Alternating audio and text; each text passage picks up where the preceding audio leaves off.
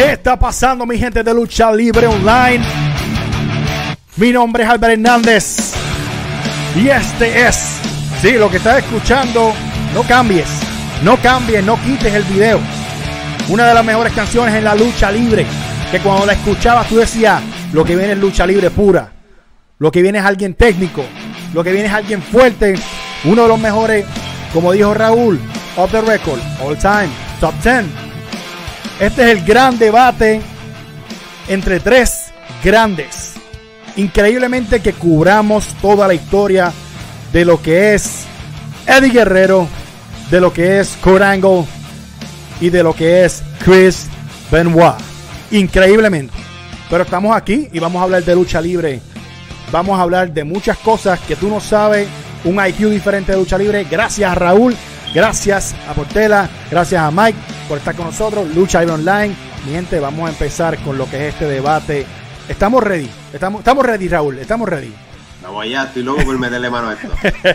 Estamos ready, Mike. Portela. Claro que sí. Ah, ok. A, a- a Mike- Antes de Mike- empezar, quiero, quiero aclarar algo antes de empezar. Sí, me dime. Y quiero que la gente, me, me ¿Qué encanta ver ¿Qué los comes cuando estamos viendo, yo veo los videos cuando los ponen en Lucha Ajá, Libre Online por YouTube, por Facebook. Y quiero aclarar y decir que todavía seguimos en esta semana y ¿Qué? Kenny, Omega, Pelo Mapo sigue siendo una porquería. Gracias. No diga eso. no. Basura. No, diga eso. Vamos allá, vamos allá. Vamos a hablar Mi de cosas gente, importantes ahora. Esto es un debate que no mucha gente eh, se atreve a, a entrar en detalle, pero hay que hacerlo. Cuando hablamos de lógica en el ring, cuando hablamos de lucha técnica, de lucha bastante física, tenemos que mencionar a Corangle, tenemos que mencionar a Chris Benoit y tenemos que mencionar a Eddie Guerrero. Algo bien Increíblemente estos tres. Algo bien importante. También lucha libre creíble. No, cre- súper, su- no, vamos a entrar en detalle en eso, súper creíble. Creíble. Que les vamos a dar una clase de lo que es lucha libre, eh, lo que es la logística que estos hombres eh, implementaron en la lucha libre, porque de verdad que ellos implementaron una, eh, una cosa increíble en lo que fue en lucha, en lo que lucha libre se refiere. Pero vamos a empezar con Eddie Guerrero. ¿Estamos de acuerdo? Empezamos con Eddie. Empezamos con Dale. así que la gente, los lo, lo- las cabezas de mime, esto, los lo, lo- Ah. los brutitos que son, saquen Ajá. una libreta, por favor, para que aprendan y escriban todo lo que vamos a hablar aquí para Ok. que después no se queden. Ok, no hay problema con eso. Vamos a hablar de Eddie Guerrero, pero mu- muchos saben y muchos no, de los que sintonizan y no saben, no saben bien de la historia de Eddie Guerrero. eh, él empezó en lo que fue prácticamente se vino a conocer, ¿verdad? Como Black Tiger en, en- en Japón, luchando en Japón. Eh, se vio las caras con Jericho, personas como Malenko, personas como Chris Benoit, personas como Justin Liger, luchas increíbles. Yo les puedo hablar de cuando empezó la, la era de, de- del internet como tal, que uno trataba de bajar luchas o cosas. Mike está ahí me decía, y era Dialog, Raúl, era Dialog. Tú sabes que teníamos que dejar la lucha bajando toda la noche. Difícil. LimeWire, Mi primera lucha de Eddie Guerrero que yo vi, eh, porque yo no veía WCW, yo siempre fui WWF, me decía, mano, chequeate esta lucha de, de Black Tiger. Ese es Eddie Guerrero el que tú juegas en los juegos de video. Y yo, ¿en serio? Sí. Mira eso. bien de ahí en adelante, yo dije, no, mano, eh, eh, la manera que, que ejecutaba, que hacía todo, eh, era, era increíble. Y empezó contigo, Portela. Cuando te mencionan a Eddie Guerrero, ¿qué te viene a la mente, pero en este específico eh, tiempo de él, cuando estaba en, en- en New Japan, si llegaste a experimentar ese tipo de lucha? Ya Sí, mira, la realidad es que para el tiempo de los 90, mediados de los 90, este, cuando Guerrero pues estuvo Japón, eh, WCW, pues realmente uno siempre estuvo acostumbrado. A, a crecer en la era de los luchadores grandes, los luchadores powerhouse, este, que básicamente pues eran los Hogan, los Warriors de, de ese momento, realmente pues eran menos los macho man, como uno dice, pero eh, comenzamos a ver un estilo diferente. Yo recuerdo eh, que me comencé a interesar por Guerrero, como tú dices, a buscar más de Guerrero cuando WCW se pegó, donde básicamente yo era uno de los que estaba todos los lunes peleando con el control, pero había algo en Guerrero que hacía el pro, las tres, ¿sabes? que hacía el programa de WCW diferente, hacía Nitro diferente, y era el hecho de que Guerrero hacía otras cosas en el ring que todo el resto de los luchadores, el resto de la NWO, el resto del ex Luger, de Sting, de, de, toda esa gente grande que Nash, Scott Hall, no hacían. Y para eso, y ellos estaban como que en el estelarismo. Y entonces para mucha gente, esa primera hora de Nitro era espectacular porque ahí tú veías, como tú dices, algo diferente. Ahí estaba Malenko, ahí estaba eh, Justin Liger, ahí estaba este Rey Misterio, y ahí estaba quien para mí, dentro de todo ese círculo, era el MVP, como uno dice. Y ese es Eddie Guerrero, que uno obviamente y eso vamos a entrar más adelante, pero comparas el, el cuerpo, el físico de Guerrero en un 1996 y después lo comparas en el 2004 y obviamente pues tipo completamente diferente, pero fue de, de menos a más, fue de menos a más y, y después, porque al principio era solamente lucha libre, Después vino el carisma, que eso ya lo explota en, en WWE. Pero luchísticamente siempre la tuvo. Sí, eh, eh, por lo menos luchísticamente, pero lo que vimos eh, del desarrollo de él de Japón y que vamos a entrar en ECW era algo, tú decías, mano, este tipo es de, verdad, o lo que hace es de verdad, la ejecución que hacía era de verdad. curiosamente, que podemos entrar en esos detalles, no se llevaba con Benoit se conocieron en el ring y no soportaba a Chris Benoit en muchos aspectos. Y él, lo, lo, había mencionado muchas veces. Raúl, cuando te mencionan a Eddie Guerrero, pero en este tipo de etapa de lucha de él, eh, cuando se estaba, tenía ese hambre de dando, dándose a conocer a mucho antes de pisar lo que era eh, WCW, en, lo que era Japón, y luego que brinca a ECW, que vamos a tocar las luchas magníficas que tuvo con Dean Malenko y todas las cosas. ¿Qué te viene a la mente, brother? Pues mira, en el caso de, de Eddie Guerrero, eh, para los que no saben, los que son más nuevos en esto, él viene de una familia gloriosa de luchadores, de Chavo Guerrero padre, Mando Guerrero, Gori Guerrero, y, entrenaba con, con, ese clan, eh, se hizo ahí, es un chamaco que, que, hacía lucha olímpica a nivel de high school, no, no se destacó después en universidad ni nada por el estilo, porque entró de lleno a la parte del profesionalismo y hizo carrera en el Consejo Mundial de Lucha Libre en México, en la AAA, esto antes de ir a, a Japón. O sea, he, paid his dues, como uno dice, eh, en términos de, de, coger calle para poder desarrollarse. Y entonces, una vez tiene de su lado la lucha mexicana aérea, entonces va a Japón, que es una lucha mucho más física, eh, como el, el, el, no diría hardcore, pero, pero sí el, el estilo este de, de, Nakamura, strong style. Y entonces lo adapta. Eh, me acuerdo una vez que un, un luchador me dijo, mira, por ejemplo, en la lucha libre americana casi siempre te cogen por la mano derecha para lanzarte contra la cuerda. Y en Japón a veces te cogen por la mano izquierda. Entonces, hay algunas cositas y unos detalles que... creo, que, creo que es al revés. Sí. Eh, Ajá, la mano americana es izquierda y creo que en México o Japón lo hacen con la derecha para tirar. Sí. Y entonces hay algunos detalles que en la medida que tú pues, coges, igual que en el baloncesto, tú coges cancha, pues aquí coges este ring, sí. pues vas eh, implementando y lo vas añadiendo a tu arsenal. En la lucha libre japonesa ya había traído la parte aérea, integra la parte del strong style, de, ser un poco más, más fuerte en su, en su movida, de vender un poquito más, usar más ring psychology. Aunque él ya tenía ring psychology en México, porque él, era, él fue parte de una pareja con Art Park, que era de las más odiadas en la historia de México en los, a fines de los 80, principios de los 90. O sea, él tuvo una gran escuela antes de siquiera pisar ECW, ¿sabes? Y, y, en ECW, este, él, plantó bandera en las luchas que tuvo con, Scorpio. De hecho, la lucha de él en pareja con Art contra Hijo del Santo y Octagón era una de las luchas más impresionantes. Tremenda, tremenda lucha que ellos pierden la cabellera, dos de tres caídas. Esa lucha es tremenda lucha, que, que, que es bastante. Es estilo mexicano, pero tenía. Es el estilo de México, pero tenía un poquito más. Este historia en el ring, que la lucha libre en México no, no es muy conocida por tener mucho mucha, mucha psychology. Exacto. Albert sabe mucho de eso. sí, que podemos entrar en detalle. Podemos en detalle en eso. Y esa lucha tenía, tuvo mucha historia en el ring, ring psychology. Y, y ellos perdieron la caballera y Elias Hardbar, como tú dices, súper odiado. De hecho, ellos eran como los gringos locos, ¿eran que se llamaban? Este, que era, No me bien el la- nickname. Sí, no me acuerdo No los me nombres. acuerdo, el- del- no me acuerdo el- Este, yo sé que salían con, con la bandera de Estados Unidos. Eddie Guerrero se había traicionado al hijo del santo y él era gringo americano. y eso porque tú ves como Eddie Guerrero, desde ya, desde los tiempos de, de Consejo Mundial y en México, ya cuando se le daba algo a Eddie, él ya sabía por dónde correr. Ya él sabía, ok, this is what you need, ok, let's go with it. ¿Tú me entiendes? O sea, que Eddie Guerrero en cuestión a eso, único. Único, único, único. Vamos a hablar de. Ajá, di- dímelo, Raúl. No, no, precisamente en, en, ECW es que él empieza a plantar bandera Sí, y a darse a conocer el mercado estadounidense con sus luchas aéreas, su lucha que no tan solo aérea, sino él traía ese ring psychology y tú tenías que tener ese ring psychology en ECW porque eso es lo más que vendía. O sea, sí vendía la, la parte del hardcore y, y- y la- y las movidas espectaculares, pero vendía el, el tú hacer que a los fanáticos le importara lo que pasara dentro del ring. Y él ya tenía eso en, el- en su chip. Tú tienes que ver a alguien como Eddie Guerrero. No te va a hacer una lucha brawling porque él, él es demasiado talentoso para ser luchador hardcore. sí. sí.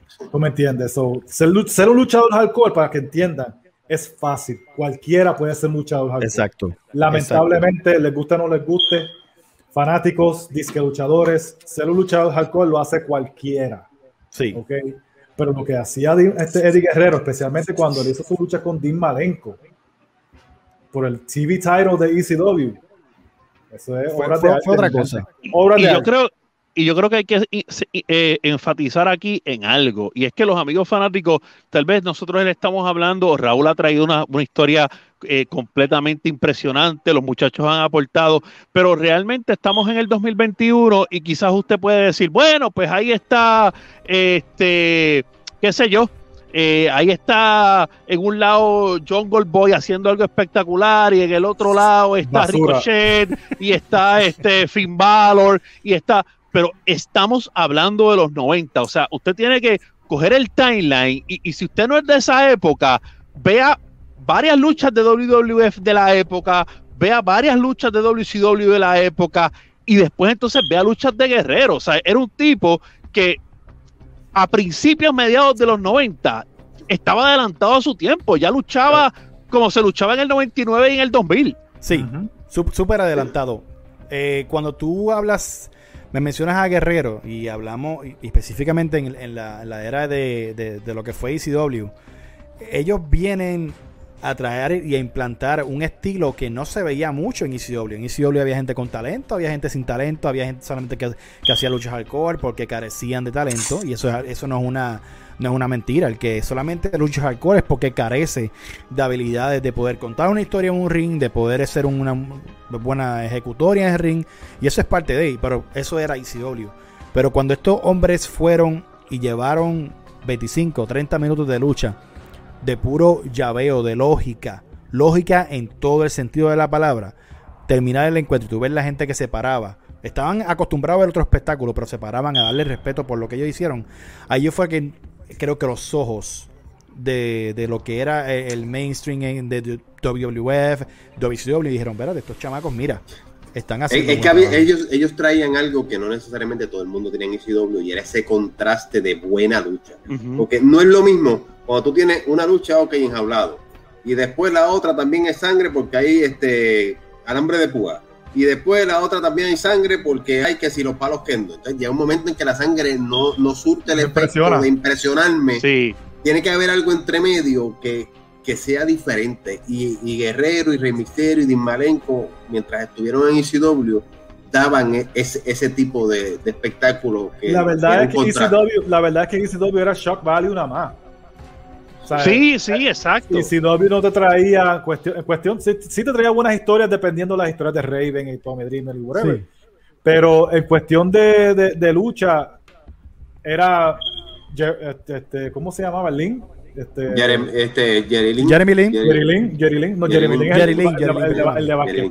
Jeremy Lin, El de- el de Vázquez. Jeremy Lin, el de Vázquez. Jerry Lynn era, Ah, era- luchaba. Pero Damme luchaba, pero te hacía lo de la silla y te hacía dos o tres cositas aparte. Sí, Igual sí. que Taz. Eran bien Sí. O sea, Sabu era hambre púa y sangre porquería. Sí, pero, pero hacía cos- cositas aéreas. Sí, tú sabes, había Sí, sus sí, cositas- Pero, pero, pero tú me entiendes, o sea, no era, no era un luchador técnico. No, es técnico, estilo Jericho, el que estuvo en ECW, estilo Taz, estilo este Eric Guerrero y, Malenko. O sea, cambiaron lo que era ECW, que, que la, la, gente veía ECW por una cosa, pero cuando veían que estaba esto, decía, espérate.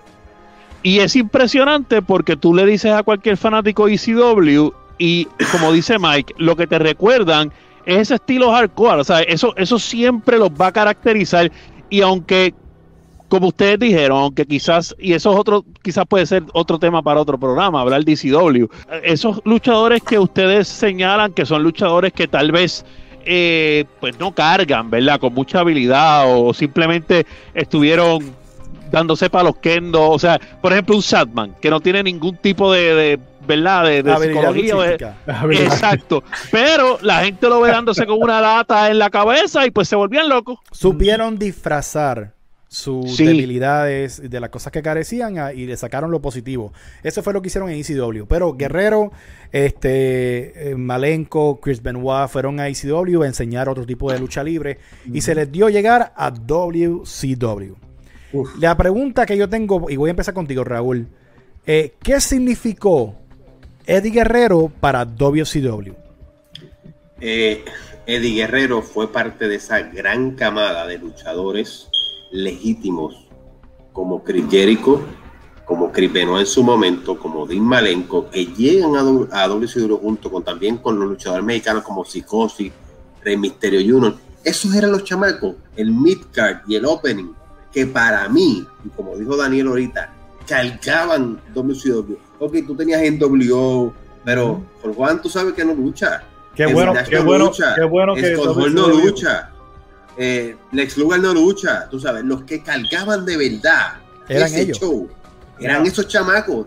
yo, yo te confieso, yo veía WCW para ver a Eddie Guerrero y para ver a Rey Misterio. Sí, yo quería ver al final Sting saliendo con el bate y quería ver a, a Goldberg su squash match de dos minutos, pero yo, de quien yo verdad quería ver, era a Eddie Guerrero y a Rey Misterio. Tú querías ver el manjar de lucha libre, el manjar que traían. Eh, cuando luchaban esos tipos y luchaba Psicosis, Juventud Guerrera, todos estos tipos, para mí eso era espectacular. Lo mejor que yo he visto de Rey Misterio Jr. lo vi en WCW, lo dije en otro show.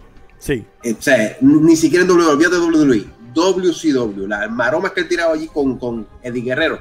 De hecho, una de las mejores luchas que ellos tuvieron juntos fue precisamente en, en, en WCW, una, en una lucha de campeonato. Lo que tiraron fue este, un manjar. O sea, ver, ver a Eddie Guerrero luchando allí eh, para mí fue. Eh, ¿Puedo, ¿puedo adivinar qué lucha es, Raúl? ¿Puedo adivinar, puedo, puedo adivinar qué lucha es? Quiero, yo quiero. Tú, tú, Mike, dime, ¿cuál? Yo, yo, yo, voy yo.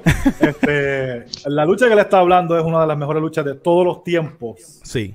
Y es Halloween Havoc 97.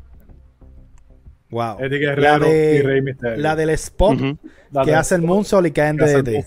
Que nunca lo volvió a repetir. Que Rey Mysterio ha dicho 20 mil veces que no lo vuelva a hacer con nadie porque con la única persona que le iba a salir tipo base era Eddie Guerrero. Que fue por el Cruiserweight title, fue por el campeonato Cruiserweight y Eddie, este, Rey Mysterio tenía la ropa como The Phantom.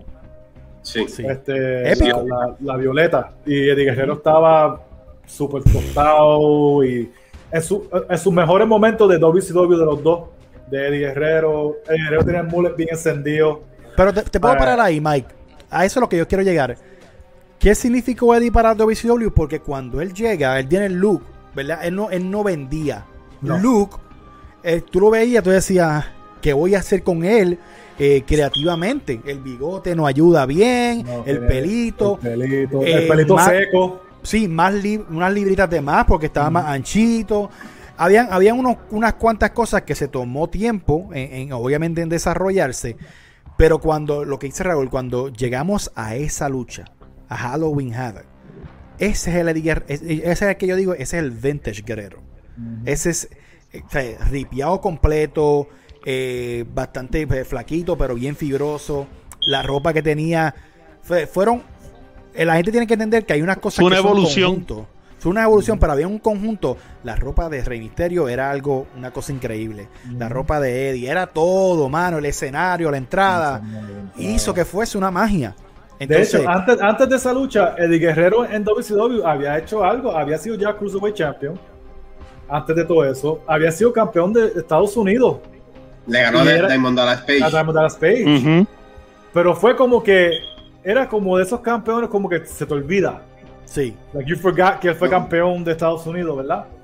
Campeón transitorio. sí, sí, porque no era. es que en WWE hubo un tiempo que cualquiera le daba títulos pues solamente por quitárselo a otro. Y, el buque de WCW era sí, malito. Sí, y so, tú te pones a ver, tú no dices, pues a, Guerrero le falta algo. Cuando él, cuando él viene y, se, se, se, reinventa y, sale con el estilo ese, por ejemplo, con esa lucha en Halloween Havoc, mano, este es otra cosa, porque antes de eso no tenía, tenía un look, salía con un jaquecito de ese estilo bien feo como el de Jay González. Este, y este, con una ropita ahí, con una, con una camisilla. O sea, no era, o sea, tú ves un, muñeco de Di Guerrero, los nenes no le iban a comprar. Eh, Mira, y, y realmente yo te digo que, que esa combinación, porque como dijo Raúl, esa tercera hora de WCW era para pa el NWO, para Sting con el bate, para Goldberg. así iba a decir. Eran tres pero, horas.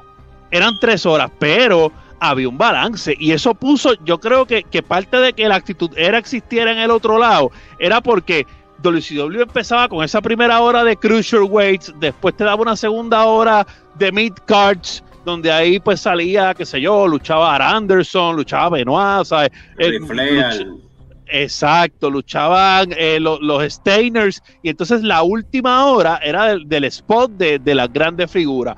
Y yo creo que era como que un balance, había un balance y yo creo que muy, parte del éxito, mucha gente le achaca todo el éxito de WCW y de ganar los, los, Monday, los Monday Night Wars solamente al NWO. Y yo creo que también hay que darle un poco de crédito a, a Bischoff en el sentido de poder decir. No, mucho, mucho. exacto, de poder decir, yo voy a mostrar algo que en WWF no está mostrando. Recuerden que para la época ¿quiénes eran? O sea, vamos a sacar a Shawn Michaels, al Undertaker, a Bret Hart, pero el resto de los luchadores de, de WWF eran básicamente Sid, este, los Godwins, eh, los Boridonas, este, gente como... Ajá, gente, o sea, gente que eh, Yokozuna, eh, super pasado de peso, este, que realmente como que eh, no había, no había tanta calidad de lucha. Exacto, prácticamente se tenían que enfocar 100% en las historias y 100% en la actitud era porque ese contraste que había en WCW, ellos no lo tenían. Exacto. Y por, y por eso es que el que diga que el éxito de WCW solamente fue en WO y Hulk Hogan y las cosas, es un irresponsable, está mal. El, éxito de WCW es del, por eso es que estamos hablando hoy en día de estos caballos. Por eso es que estamos hablando porque no, no, tú te sentabas a ver un arte, una lucha bastante física de ahí salieron generaciones. La generación de hoy en día, muchos de ellos se recuerdan a, este tipo recurren a ver, eh, eh, a ver este tipo de lucha. La lucha inspiraron a muchos luchadores. Inspiraron a mucha gente. Jericho. es que, mira, es, que, es, que, la división Cruiserweight, estamos hablando de Juventud Herrera, Psicosis, Kidman, Jericho, Billy Kidman. Este, Dean Malenko. Oye, ven acá, que mucho tú hablas de Kidman. Último loco con Billy Kidman. Billy Kidman era un duro. Sí, yo sé. Si tú veías WCW y en WWE también cuando estaba en SmackDown, no, Kidman era un duro. Sí. Digo, yo nunca he respetado mucho a los tipos que pelean en maones, pero bueno. pero para ese tiempo, con el Raven Flock y las cosas, pues eh, sí, eh, sí. funcionaba. funcionaba. Vamos, a, vamos a llegar a esto. ¿Qué significó Eddie para WCW? Sí, buenas, buenas luchas para él, pero él no pudo hacer un Disney o sí de, de WCW. Pudo, pudo sacarle algo para poder llegar a WWF y decir, me hice acá o no. Eh, Raúl, empiezo contigo. Yo, creo que sí. Y, de hecho, eh, sus promos de cuando estaba con, con, con LWO, Latino World, este, World Order, que le, que le, permiten hacer esa facción y eventualmente también cuando eh, hace los Filthy Animals posteriormente. Ahí él demostró que podía hablar. Y no tan solo que podía hablar, él estaba hablando kayfabe, o sea, legítimo, está, estaba molesto porque sabía que él era mucho mejor luchador de lo que le daban crédito, sabía que Hogan y toda esta gente tenían, este, tú sabes, todo amarrado, no permitían que nadie creciera, y era el problema que también pues tenía Jericho, que tenía Malenko, que tenía Benoit, estos tipos súper talentosos, y, el, y el Championship Level siempre se quedaba entre NWO, Sting, Macho Man, sea, The Usual Suspect ellos estaban cansados de eso y las promos ahí de, de, Guerrero eran priceless. Porque él cogía el micrófono y era como un desquite. Y no sé por qué, pero por lo menos a Bischoff no le molestaba que este tipo dijera lo que le diera la gana. En, no había script. Era coge el micrófono y di lo que te dé la gana. Y Eddie se que a veces hacían una buena escuela. A veces hacían una buena escuela porque desarrollan. Eso es lo que hace falta mucho hoy. Sí. Sí. Pero, eh, eh, ok, vamos a decir que sí le sacó algo para que entonces fijaran los ojos en él. Luchísticamente la tenía. Cuando llega a WWF, todos sabemos la, eh, esa gran noche de los, de los Radicals y todas las cosas. Se lesiona. Hace básicamente una semana y media en WWF. Prácticamente. Se lesiona, se lesiona cuando llega. De, los componentes que tenemos aquí, de, este debate, de Corango, de Benoit, el guerrero fue el, más, el, en el proceso más lento de todos ellos. En el proceso más lento. Llega de la lesión, lo parean obviamente con China, que le benefició. Y vamos a ir a eso. El, guerrero con China, el que lo ve ahora dice, no, pero es que el tipo era muy cheesy, ¿me entiende? Era muy... Pues era típico viñé de, de WWE, eh, de vacilar y todas las cosas.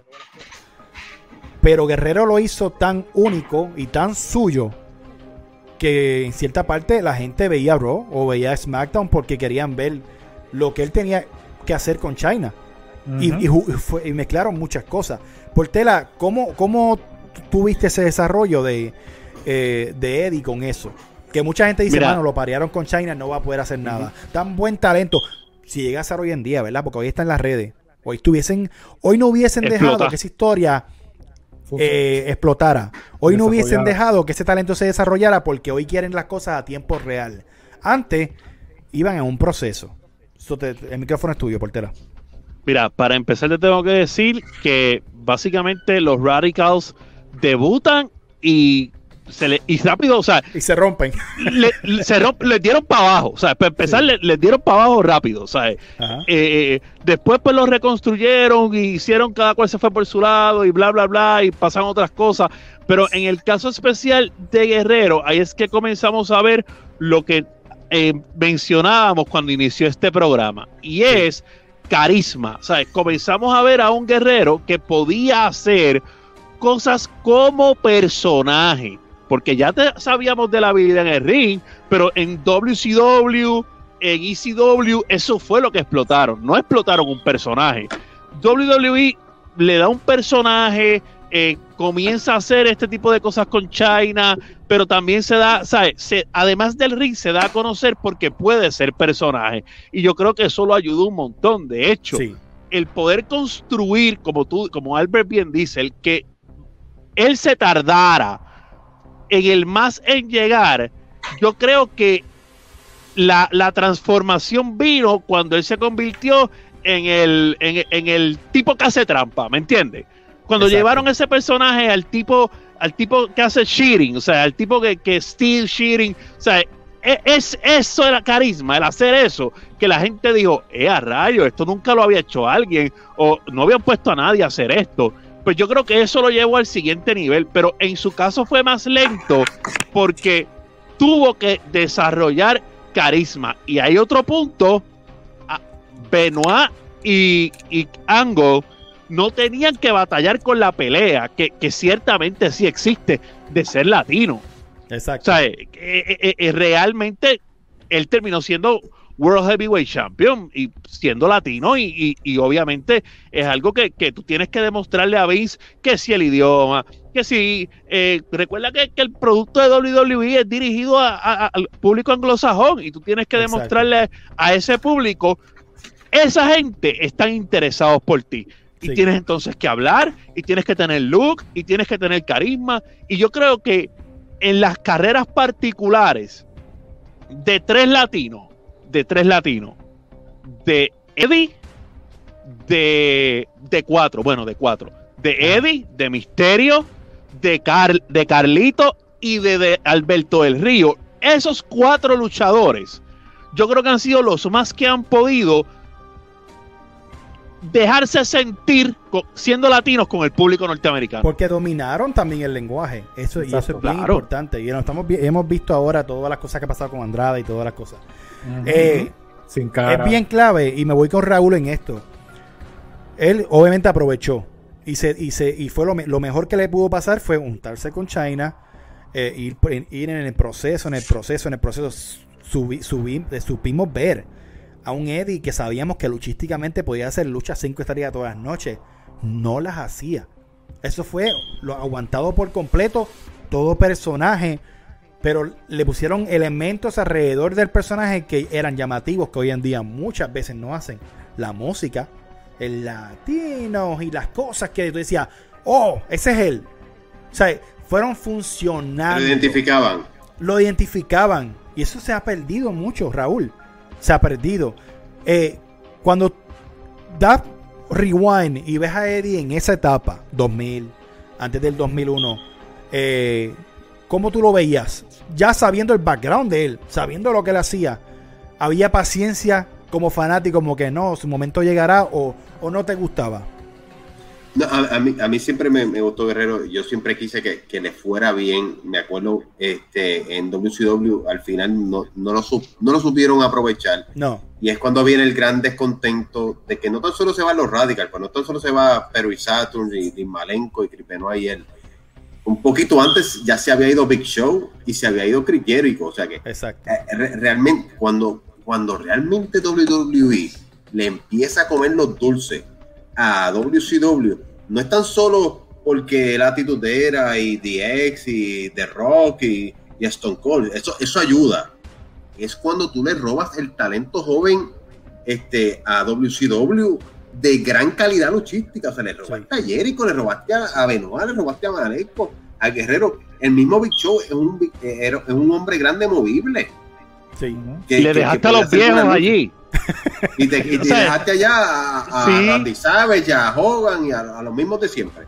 Increíble. Y ahí es que tú le comiste los dulces a, a WCW. Y entonces en el caso de, Guerrero, es como tú dices, fueron hilvanando un poco la historia de él. Fueron creando ese personaje poco a poco, layer by layer.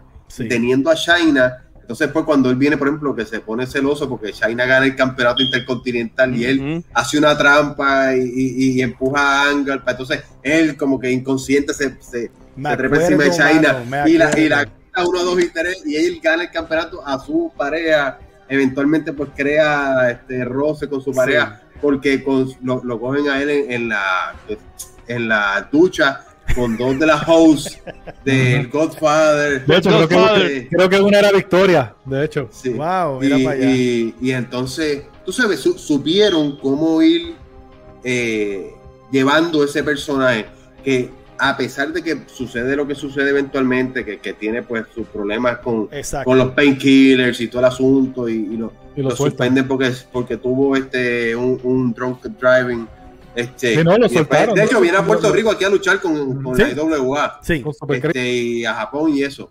Pero fíjate que el tiempo que estuvo fuera fue bien corto porque eh, él era un talento tan grande que tú no podías desperdiciarlo. Y WWE lo, rescató rápido y le siguió entonces dándole continuidad a ese personaje. Exacto. No, y que, se, y que la gente sepa, él se, fue al escenario indie, vino, vino así a Puerto Rico a IWA, eh, luchó con futuras estrellas que estuvieron años después en WWE, en WWE como CM Punk, mismo con Misterio, que fue eso, es un triple threat que siempre se ha, visto, que es eh, Eddie, CM Punk y Rey Misterio en IWA eh, eh, Estados Unidos. y una buena lucha. Ring of Honor con, con Super Crazy. So que él creo que hay cosas en la vida que te pasan por una razón y una de esas fue que lo mejor que le pudo pasar a, Guerrero para que se encontrara físicamente cuando él regresa. Una pena que se perdió lo del Invasion, porque eso pasó cuando eso, 2001. Él hubiese sido un buen player en ese año, pero cuando regresa en el 2002, no estamos viendo al Latino Hit. No estamos viendo a, Eddie. Un luchador mucho más maduro ahí súper maduro, enfocado, porque se le notaba más agresivo en el ring. Con, eh, se sentía más cómodo haciendo sus cosas. Yo siempre le he dicho a, Ajá. No, no, y, sobre todo, aparte de lo que ibas a decir de, él, de su desarrollo como luchador, llega en un momento donde hay muchos luchadores de muy alto nivel que todos están entrando en su pick. Sí. Kurt Angle, Chris Benoit, Chris Jericho, Edge, eh, Christian, eh, Rey Misterio. Entonces, tienes la posibilidad de hacer unas super luchas sí. con todos estos tipos. Una noche es Eddie Guerrero con, con Chris Jericho, otra noche es Eddie Guerrero con Chris Benoit, otra noche con, con Rey Misterio. Oye, Con no hay una lucha Triple no, H, con Edge, Edge. no hay una lucha mala. Eso es así. Ta- Y estamos entrando en lo que se conoce en la era del 2002 en adelante, como el, el- el- la era del draft, pero la era, la era del ruthless aggression, Que todo el mundo conoce, obviamente por John Cena y todas las cosas. Pero el año 2002, Ma- Mickey, yo sé que eres loco con ese tipo de lucha de guerrero. ¿Qué significó el año 2002 específicamente cuando él regresa, que se enfrenta, que la historia fue sencilla, se, enfre- se enfrenta a, a, a, a A Rob Van Van Dam Dam. por el Frog Splash, que a ver quién era aquí, que lo hacía mejor y todas las cosas. Pero, ¿qué Ca- significa ca- este año para él? Es, un año, es, un, es un año que, que es el año que sinceramente a mí me gustaba Guerrero siempre, Sí, pero especialmente con los latinos y con China y todo me gustaba muchísimo. Pero fue el año en que sinceramente uno decía, ok, Eddie Guerrero es alguien. sí, Porque no tan solo llega y le mete las manos a Rob Van Dam y le quita el campeonato intercontinental, tiene la lucha de escalera y todo eso. Lo hacen como una persona importante en el draft cuando Stephanie se lo joba de Raw. Sí. sí, Y ahí él empieza en buenas riñas con Edge. Que hay que Edge se va- está convirtiendo en un A plus player también. exacto. Que es donde SmackDown se está convirtiendo. Eddie Guerrero era la pieza importante de SmackDown. Cuando Sí. SmackDown, sinceramente, estaba por encima de Raw. Por para mucho, mí. por mucho. En historia, en lucha, En en, todo. todo. estaba por encima. Pero ¿quién No, lo corría? eh, Paul porque, Heyman. porque Raw Sí. era Evolution. Raw era Evolution. Pero Sí. en SmackDown habían mandado SmackDown- todos los mejores luchadores. Edge, Como John Guerrero. Cena, Guerrero, este, Kurt Angle, Brock, toda esa gente, este, Benoit, este, Taker. Rey Mysterio, Taker, todos estaban en SmackDown. Sí, Y tú veías la lucha de él con Edge, son increíbles. increíbles, mano. Increíbles. Esa fue la lucha que hicieron que eh, con que Edge había ganado un montón, había ganado títulos, había ganado un montón de cosas. Esa fue la riña que, que convirtió en Edge en un main event casi. No, y la, como la que- agresividad que veías de Guerrero, mano. Sí. era brutal. Este, la, la riña con John. Cena cuando lucharon en el parking. Sí. Este, Cuando traen los tag team titles que se va junta él y, Oh, santo. y Chavo. Chavo. Cuando Chavo y él se Bro. juntan, que está, que, que, que, mano, la división de parejas de SmackDown, las tres parejas eran Rey Mysterio y Edge, Kurt Angle y Benoit, Ay, Dios mío, papá. Eddie Guerrero y Chavo. ¿Qué, ¿Qué, qué, más, tú, qué qué- más tú quieres? qué tengo que decirlo? Qué rico, qué bueno, que, que yo pude, mano, que uno pudo ver, eh, porque es que ver ese, Esto- ver ah, y. Ah, y, Y- y, y y después- Shelton Benjamin y Charlie Haas también. Sí. Team, poquitito después Team Angle, y eso era, eso era una, eso era una división de parejas que te decían. Y no, calidad. No, no como ahora mismo que es New Day y los Young Bucks en el otro lado. ¿Tú me entiendes? Este, eso es algo que uno decía, mano, que la- las luchas eran como que perfectas, mano. Era como Sí. que no, no, no, no le podías quitar nada a esas luchas, mano. No. El hecho, guerrero hay, todavía- hay una, hay una lucha que, que, que dicen que fue cinco estrellas, que fue precisamente un three-way dance de, de Rey Mysterio, Edge, de Angle, Benoit este, y, y- y los guerreros. Sí, y después los guerreros ganan los títulos en pareja en Survivor Series porque los primeros campeones fueron Kurt Angle y Benoit, imagínate. Sí. Súper dura. Este, y, y perdón, no. Los ganó Edge y Rey Mysterio. Y después eh, los guerreros se lo quitan a Edge y Rey Mysterio, si no me equivoco. Súper Pues los guerreros cuando estaban súper pegados, porque eh, después fue que fuimos a ver el lado fun otra vez de Eddie. Sí. Sí, de Light, Sheet and. Steel. El Light Chi en Steel, eso pegó de que, aunque él tenía lo de Light Chi y qué sé yo en WCW, pero no fue de la aquí es que pegó de verdad. Sí. en la Lo, magnitud lo de WWE. explotaron y, y lo convirtieron en una estrella. Eso lo convirtió en una estrella. Los vignettes, los vignettes de, de, de, de, de Light Chi and Steel y, y el cajito jugando golf y todas esas cositas que estaban jugándole cositas a un bebé. O sea, Yo- ahí, yo creo- ahí vimos, ahí vimos lo, lo- Sí. que sinceramente con WWE Films pueden haber hecho pues, hasta películas con Eddie Guerrero. Yo veo la- Sí, sí, sí. Eh, yo, yo, recuerdo la vez que se desamarró la bota que, y, con Angle. Y, realmente cuando, cuando Angle le va a hacer el Angle Lock, y, yo te voy a decir una cosa, o sea, te voy a decir algo. Había, no solamente había un gran personaje, había una creatividad enorme para las cosas que hacía, que, hacía Eddie Guerrero. Y, déjame decirte algo, el que eso funcionara y, y, él era heel, o sea, él hacía esas cosas de cheating siendo heel, pero el público amaba eso.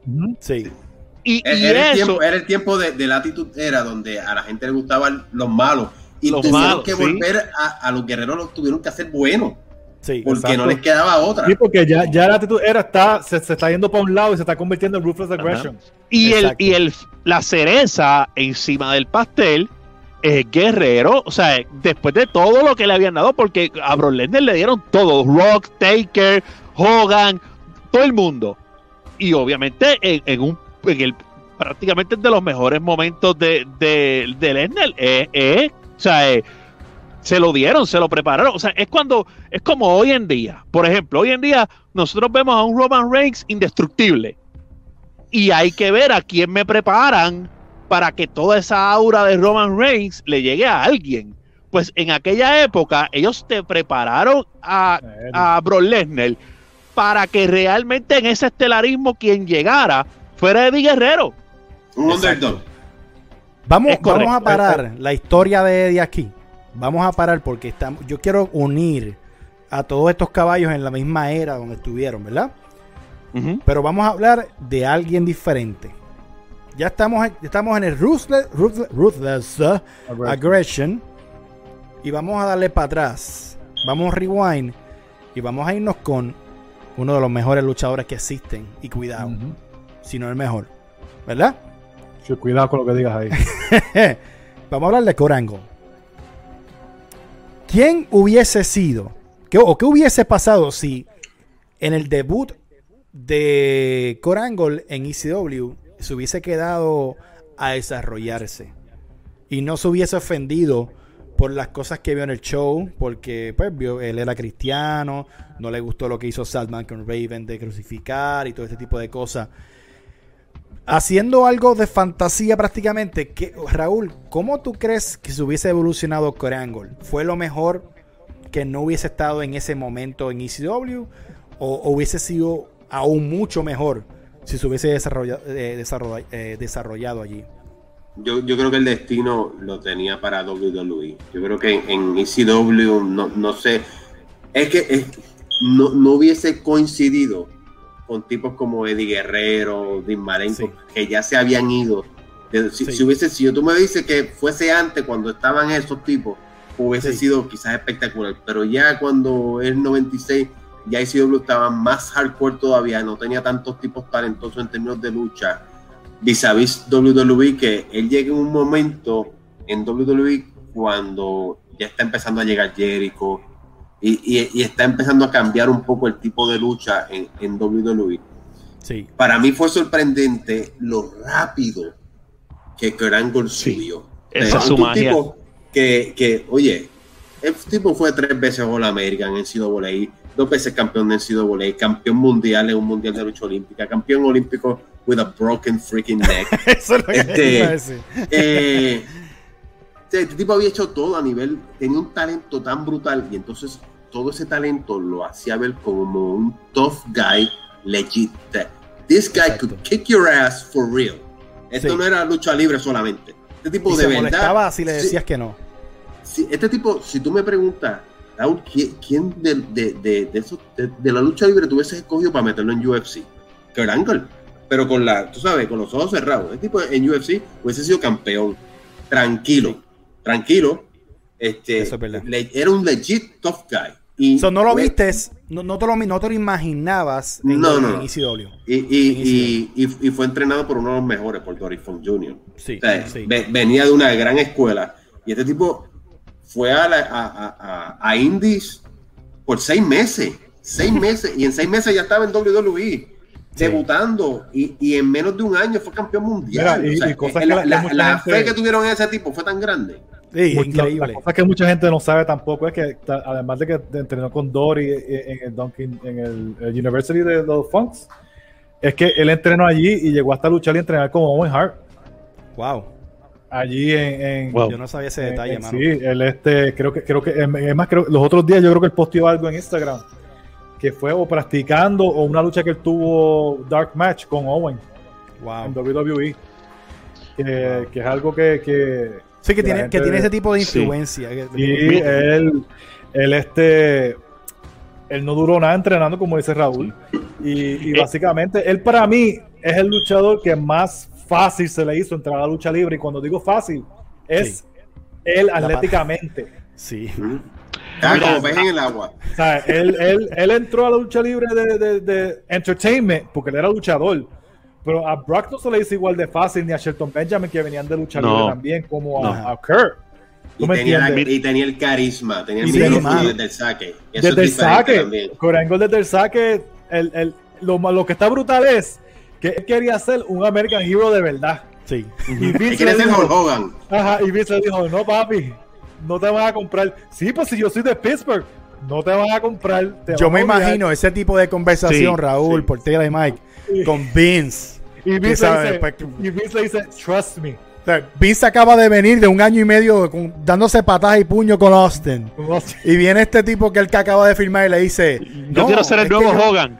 Bueno, de hecho, mira, te digo algo. La razón por que él casi se va a ECW fue porque cuando en 96 que él gana, él gana el. en, Atlanta. en Atlanta. En el 96 Vince lo llama, JR, Jim Ross lo llama, eh, vamos a filmarte por yo no sé cuánto, 100 mil y pico de pesos, 200 mil al año. Sí. Que para ese entonces era mucho. Y él le dice, ah, pues está bien, pero lo único es que yo no puedo perder porque yo soy luchador de verdad. pero déjenme decirle. él le dice eso a Jim Ross y Jim Ross dice, ah, ah no, puedes perder porque tú eres un luchador. Este tipo está loco. Y él dice, él, empieza, él, empieza su run en WWE con un undefeated streak. Sí. Que, estuvo varios meses que no perdí, igual que Goldberg. WWE. Pero, pero, tenía razón, pero tenía razón por hacerlo porque tenía una historia. Y la, lo, que quiero, lo, que quiero llegar es que él se va y cuando decide volver otra vez le dan un contrato porquerita de eso. Sí. De, de, de, dice, tienes que, ahora tienes que joderte otra vez y subir de nuevo. y entonces es que va. va Para que creas de verdad. Pero ese contratito no duró mucho. No, no, él, llega, no, él llega, eh, estuvo en el año 99, pero cuando se enfrenta obviamente a la lucha famosa de Royal Rumble con Taz y todas las cosas, que Taz le quita el, el on the fit streak y, todo, y, eso, que estuvo bien chévere. Dos meses después, él era doble campeón European, Intercontinental en WrestleMania, con Benoit y Jericho. Hello. Mira, ¿sabes qué? Y era lo que iba a comentar cuando, cuando Mike estaba eh, argumentando WWF llevaba tiempo buscando a alguien, oye, con un gimmick similar y con intenciones similares, ellos habían traído a Mark Henry.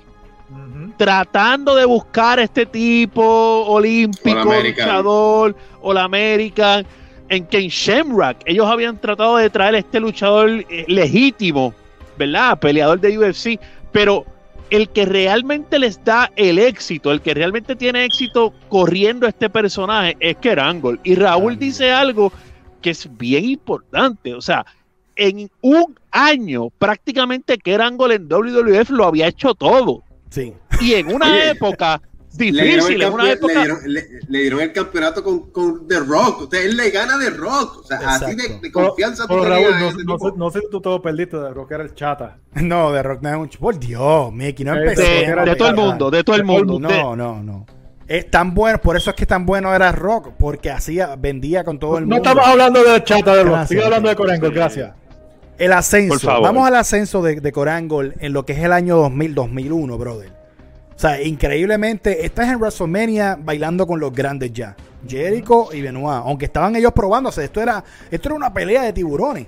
O sea, esto era. Porque ¿quién, quién es Súper competitivo. Todos eran bien competitivos. Y, eso era la pendeja antes. Antes, ellos en verdad estaban compitiendo por un spot. No es como ahora de que, ah, somos amigos. Yo te voy a seguir en Instagram. No. No, no. Antes era de que, ok, sí, aunque seamos panas todos, ese spot que tú tienes, yo lo quiero. O ese yo spot lo quiero. que está disponible es para mí, no es para ti, papi. Exacto. y eso era, o sea, estamos hablando de Benoit, Jericho y, y, y Corey Angle. Sí. Mano. Y Eddie Guerrero. y Guerrero por el lado, que eran los, los, técnicos, los wrestlers. Y, este Edge y, y Rey Mysterio. O sea, había una convergencia de tipos súper talentosos que no importa con quién te machearan. Y eso no eran ni los mini eventers, eso no eran ni los mini eventers. Pero, tú sabes que se van a robar el show. Sí. Exacto. Ahí está Jericho también. Sí, y como, pero como dijo Raúl, estamos terminando el año, ¿verdad? Del, del 2000. Tú, él gana y después retienen Armageddon donde en Armageddon lucha con Triple H, con Austin, con Rock, con Rikichi, con Undertaker. Eh, él era, era el Six-Man, el, el, Armageddon Hell in a Cell. El, Red tiene. lo, que yo quiero que entiendan es que este rookie va al Hell in a Cell con todas estas leyendas. Con, todas las estrellas. No la caga para nada. Al revés, luce como uno de ellos. Estaba hasta ¿Ah? el vestido de, de, porquito de esos, de biker, eso, porquería que estaba. no, esa, fue la famosa caída de Rikichi en el, en, en el truck y todas las cosas. Esa fue la caída de, esa fue la, la, caída de WWE estilo AEW de Jericho cayéndose en la. Ajá, exacto, una similar. Bien malita, malita, malita. Similar. horrible. Pero, muchacho, este hombre era un rookie y bailó como si fuese uno de ellos. Sin, sin, viene y pierde después con, lo que es este rock. The, rock. ¿Sabes? ¿Cómo? ¿De dónde nace ese IQ de él? Que en un año tú estás bailando con estos tipos que quieren trabajar contigo, que tú estás haciendo buen trabajo, que no aburre, que eras entretenido. ¿Sabes? Él te podía correr todas las bases y todavía ahora que no veíamos el potencial de él, lo veíamos y otra vez Corangol pero luchaba tan bien que no, tú no te estaba ready, estaba ready para, el, momento. Mira, él no estaba celebrando bebiendo leche en el, en, el, en, el, en el, público cuando ganó el campeonato europeo y intercontinental a, a la misma vez. Él estaba con el público celebrando y, y, había una lucha, y no sé ni quién estaba luchando, si era Gofo de los Balvines o algo, qué sé yo. Y, y, de momento ponen las cámaras en el público y él está celebrando con el público por los títulos. el tipo la tenía ahí, él sabía, él sabía bregar. Él, él le decía, necesitamos esto, y decía, ah, pues dale él sabía hacer todo. Él podía hacer todo, mano, de verdad. Eh. Era, si no me equivoco. cuando, lo, cuando lo hacen. cuando lo hacen rudo, he embraces it. O sea, él, él, él, dice, ok, voy a ser rudo, que ahora es que voy a ser rudo de verdad, y ahora es que voy a hablar toda la shit que yo quería hablar porque antes me tenía que portar bien porque era técnico, pero ahora es que soy rudo, ahora es que yo voy a hablar de verdad. Y, y, de hecho, yo creo que cuando lo convierten en rudo es que de verdad le explota bien brutal porque ahí es que él, él abría, él abría, él entraba. O sea, yo me acuerdo ver los Raw y los SmackDown y él salía a la entrada, las cosas, y de momento eh, cogía el micrófono y eso era a insultar el, el hometown que donde, donde estuviese. Y lo hacía tan bien, mano, tan entretenido que no había, es que no hubo ningún momento que tú decías, yo no quiero verlo luchar porque yo no quiero cambiar. No, tú no, querías hacer. No. Pero era demasiado del bueno luchando. Demasiado y era demasiado entretenido. Sí, y además de eso, no era de estos rudos, como dice Raúl, cuando lo convirtieron en rudo, yo sé que en esto Mike va a estar de acuerdo conmigo, no era de estos rudos hoy en día que son unos rudos que son chéveres, ah, yo soy rudo, pero saludo a los fanáticos. Y, no, no, él era rudo, él era rudo y tú lo odiabas, o sea, él era rudo y por mejor que luchara, tú decías, diantre, que me, me tienes alto, o sea, eh, eh, quiero que le rompan la cara. No podía soportarlo. Vamos a hablar de él en el Invasion. Porque este es un año, el 2001 eh, es donde, sinceramente, bajo la ausencia de personas como Triple H en cierta parte de rock, no pero después, rock después web, sí hacía falta. Ah, no estaba Eddie Guerrero, Eddie Guerrero no estaba. estaba Benoit tampoco, se había lastimado. No, no estaba Benoit. Y Corangol fue pieza clave en ese ángulo de Invasion de estar con WWF traicionar a WWF y luego obviamente en el, en el Survivor Series virarse de nuevo y ser el, Fíjate, antes, fíjate, antes el Invasion es una cosa, pero yo quiero tocar algo, aunque sea rapidito antes del Invasion. King of the Ring. ¡Oh! King of the Justamente empezó el Invasion en, King of the Ring. Exacto. King of the Ring primero, el King of the Ring anterior, él lo gana. Sí. El del 2000, si no me equivoco. Mira para allá. Sí. ¿Verdad? Sí. Él lo gana. Y en el King of the Ring después es la lucha de él con Shane. Sí. Que esa misma noche él lucha con Edge también y pierde el King of the Ring, que le iba a ser el primer two-time King of the Ring y, Edge se convierte en King of the Ring y empieza a loder con Christian y qué sé yo, pero después le, le toca pelear con Shane McMahon y esa lucha es salvaje. Todos se recuerdan las belitubelis al cristal donde el no cristal, el, el, el Slam desde la tercera cuerda. Mi gente, Kurt era una bestia. No es fácil. Sin duda ah, alguna. O sea, sin duda alguna, ahora mismo, o sea, yo estoy hasta en duda de quién ganaría este debate ahora mismo. Sí, está, está difícil. Porque Pero fue una noche fue una noche donde yo creo donde cuando él entró al camerino todos tuvieron ok usted tenga mi hermano porque bailó súper bien con Edge y bailó súper bien con Shane. ¿Ustedes le van a poner, van al Invasion o, le van a poner la cherry al pastel definitivamente? Porque si le van a poner la cherry al pastel definitivamente, es? luchar como luchó con el cuello como lo tenía en WrestleMania 19 contra Brock Lesnar.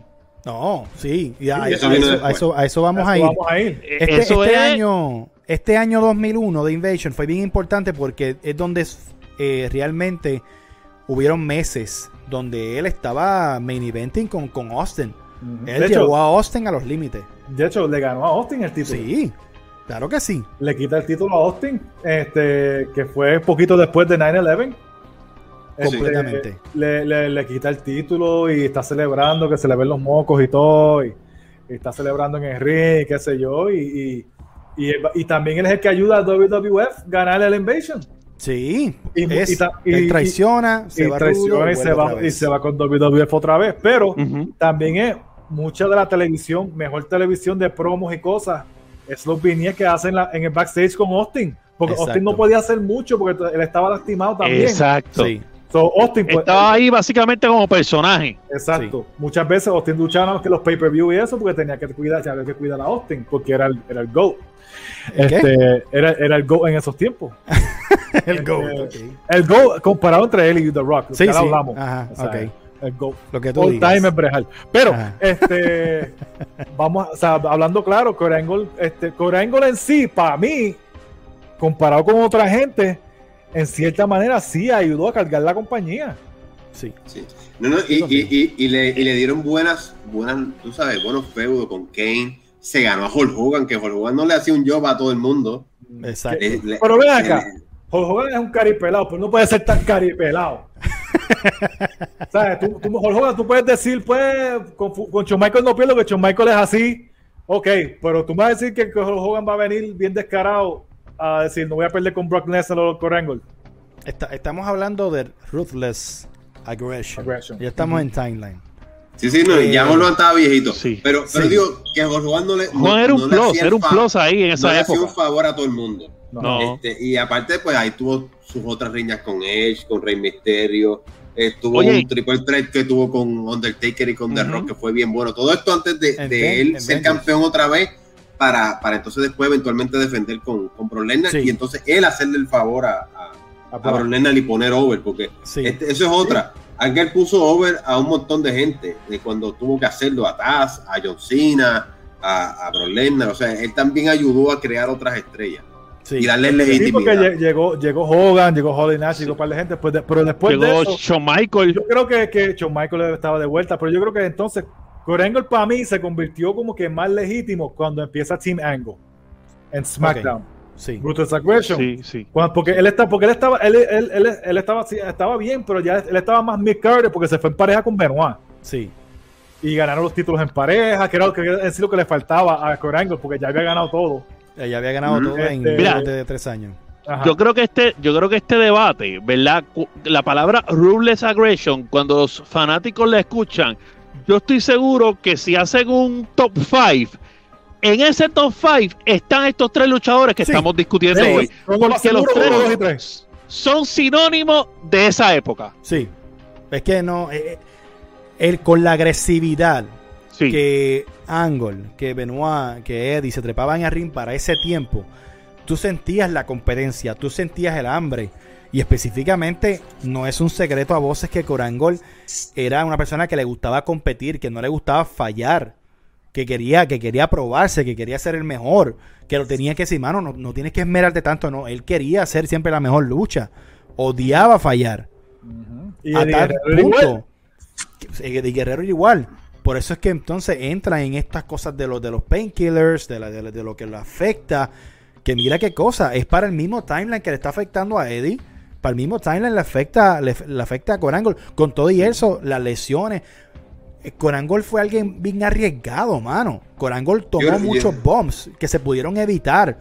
Pero él con el cuello, sobre todo con el cuello fastidiado. Sí, él quería, o sea, hablemos del Moonsault que lo regañaron que él hizo cuando luchó con Benoit en Raw.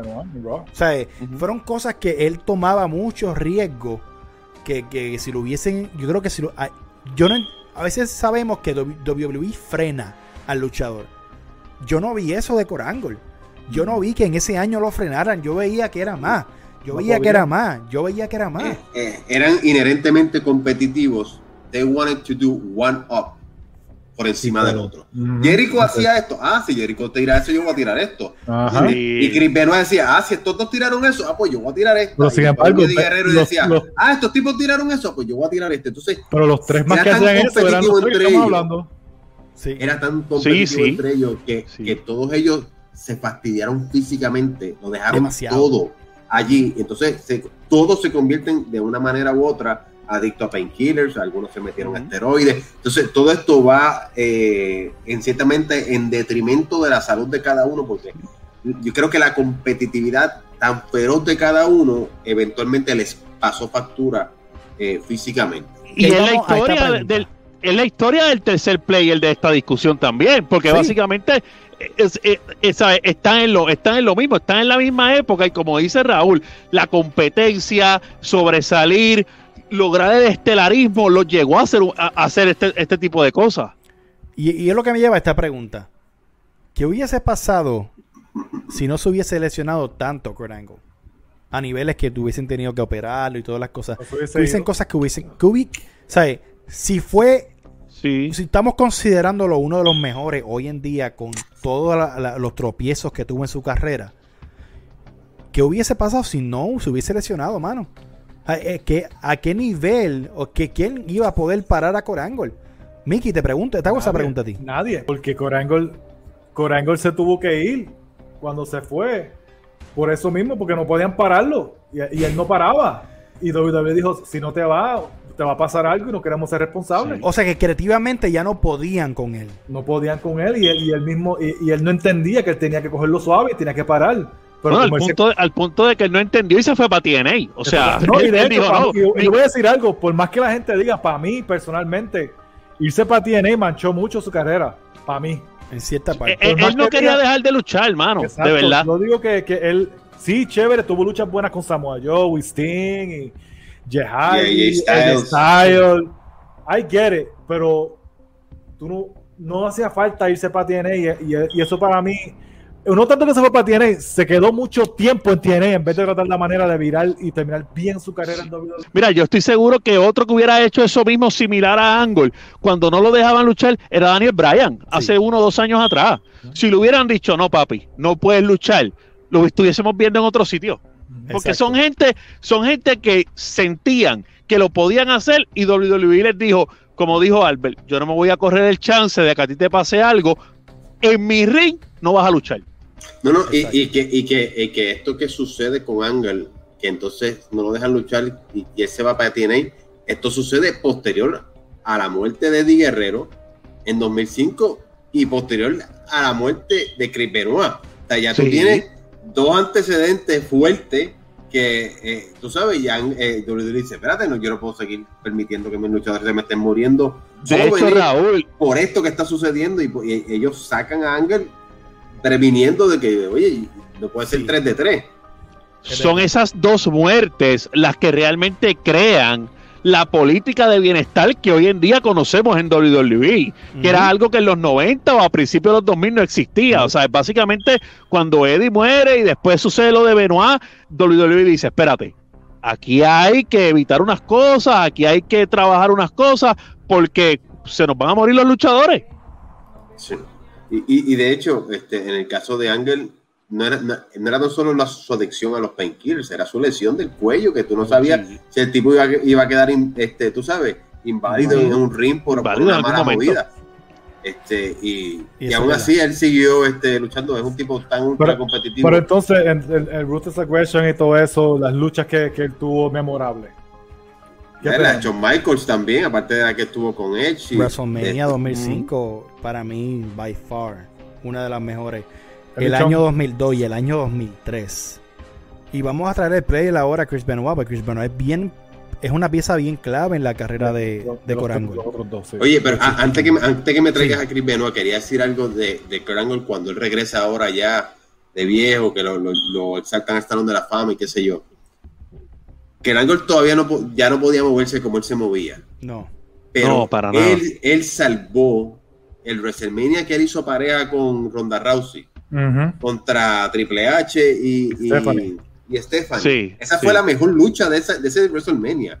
Y fue la mejor lucha, no porque Kurt Angle estuviese tirando las mejores movidas que él tiraba antes, era por el ring psychology de él y, la gente y, de triple, y de Triple H. La gente, ellos hicieron que todo el mundo se desenvolviera en esa en esa Pero yo te digo algo, por más que día critiquen, yo creo que para mí, yo siempre lo he dicho desde un principio, yo creo que Ronda Rousey tiene el mismo la misma genética de Corengle.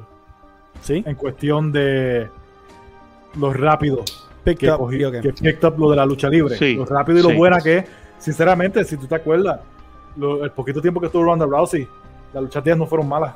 No. De hecho, son tan similares que ella se lo vive igual que, él se lo vivió en su momento. O sea, e, e, es el tipo de gente, lo que ustedes hablaron ahorita de que, de que piensan que son legítimos y que no pueden perder en el mundo eh, premeditado. Yo creo que Ronda chocó también mucho con eso. Se parecen tanto hasta en esa parte. Sí, y, y, otra, hay muchas luchas de Core que, bueno, la, una de mis luchas favoritas es Core y Eddie en WrestleMania 20 súper dura. A mí me encanta esa lucha. Que si no llega a ser por el, triple threat de, de, Triple H, Michaels y Benoit, esa era la lucha de la noche.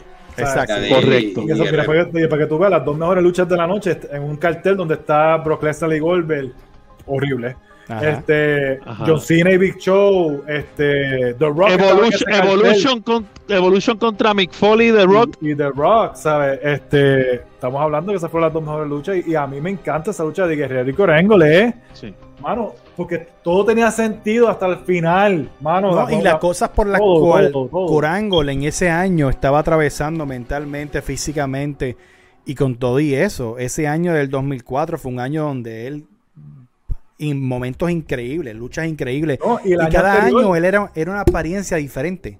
Cada año era una apariencia diferente. Y el año anterior que, que este, pierde con Brock. Sí. Que la lucha de Brock es una tremenda lucha. Es buena lucha, pero no es tan buena para mí que la de Guerrero y la de Shawn Michaels. Muchachos, después que discutamos el tercer player, eh, quiero que me den un break porque le voy a hacer una pregunta a los tres. Pero hay que discutir el, tercer player. ¿Vamos a hablar de Benoit? Sí, vamos, vamos con Benoit. Lo mismo que Eddie, Japón, conocido como el Pegasus Kid. Canadá. Canadá. Él empieza, empieza en Stampede Wrestling del 85 al 89. Si no me estoy equivocando. Y, con, y bajo Stu Hart, que, esa, esa escuela era bien difícil. ah, y en la era donde él estaba también estaba Pillman y estaba Owen en Stampede. Sí. Y, y, su, y su estilo de, de lucha era emulando al Dynamite Kid, que de hecho tenían hasta el mismo, mismo tipo de físico, mismo estilo de lucha. Padre e hijo. Ellos no son familia y parecen igual. Sí, brother, sí. Hasta los bracitos cortos y todo. sí, y creo que me dicen lo mismo y todo. Sí. Eso es increíble. Hasta, las vidas se parecen. Hmm. No, no, es increíble. Va a Japón, luchas. Bueno, yo me recuerdo de esta lucha. Una de las que yo bajé, vuelvo y repito, Dialog, la, la, el programa de LimeWire o Casa, y fue Mickey que me dijo: Bájala Justin Thunder Liger contra Chris Benoit. Pegasus, Pegasus Yo, yo, cuando vi eso, yo no, mano. La, manera que ese hombre. Eh, yo, yo lo que quiero que entiendan, luchadores que a veces ven el programa, el fanático, toda manera que Benoit ejecutaba en el ring era creíble.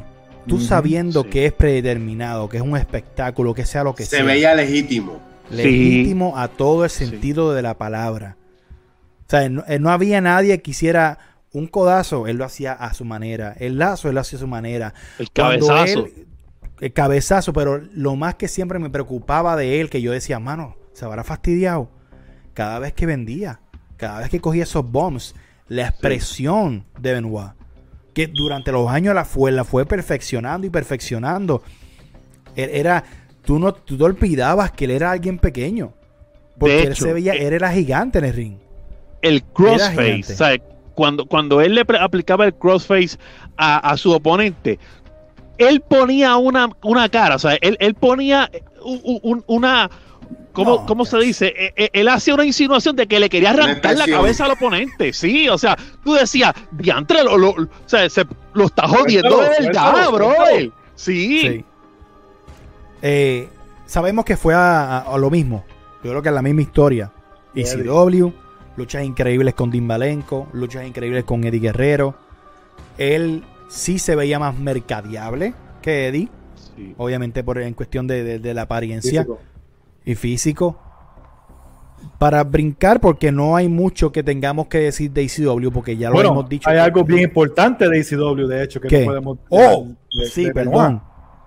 Chris Benoit le dan el nombre de The Crippler, Chris Benoit en ECW, porque le rompe el cuello a Sabu. Le rompe el cuello a Sabu. Le hace una backdrop y, lo, y, lo, y, lo, aguanta mal.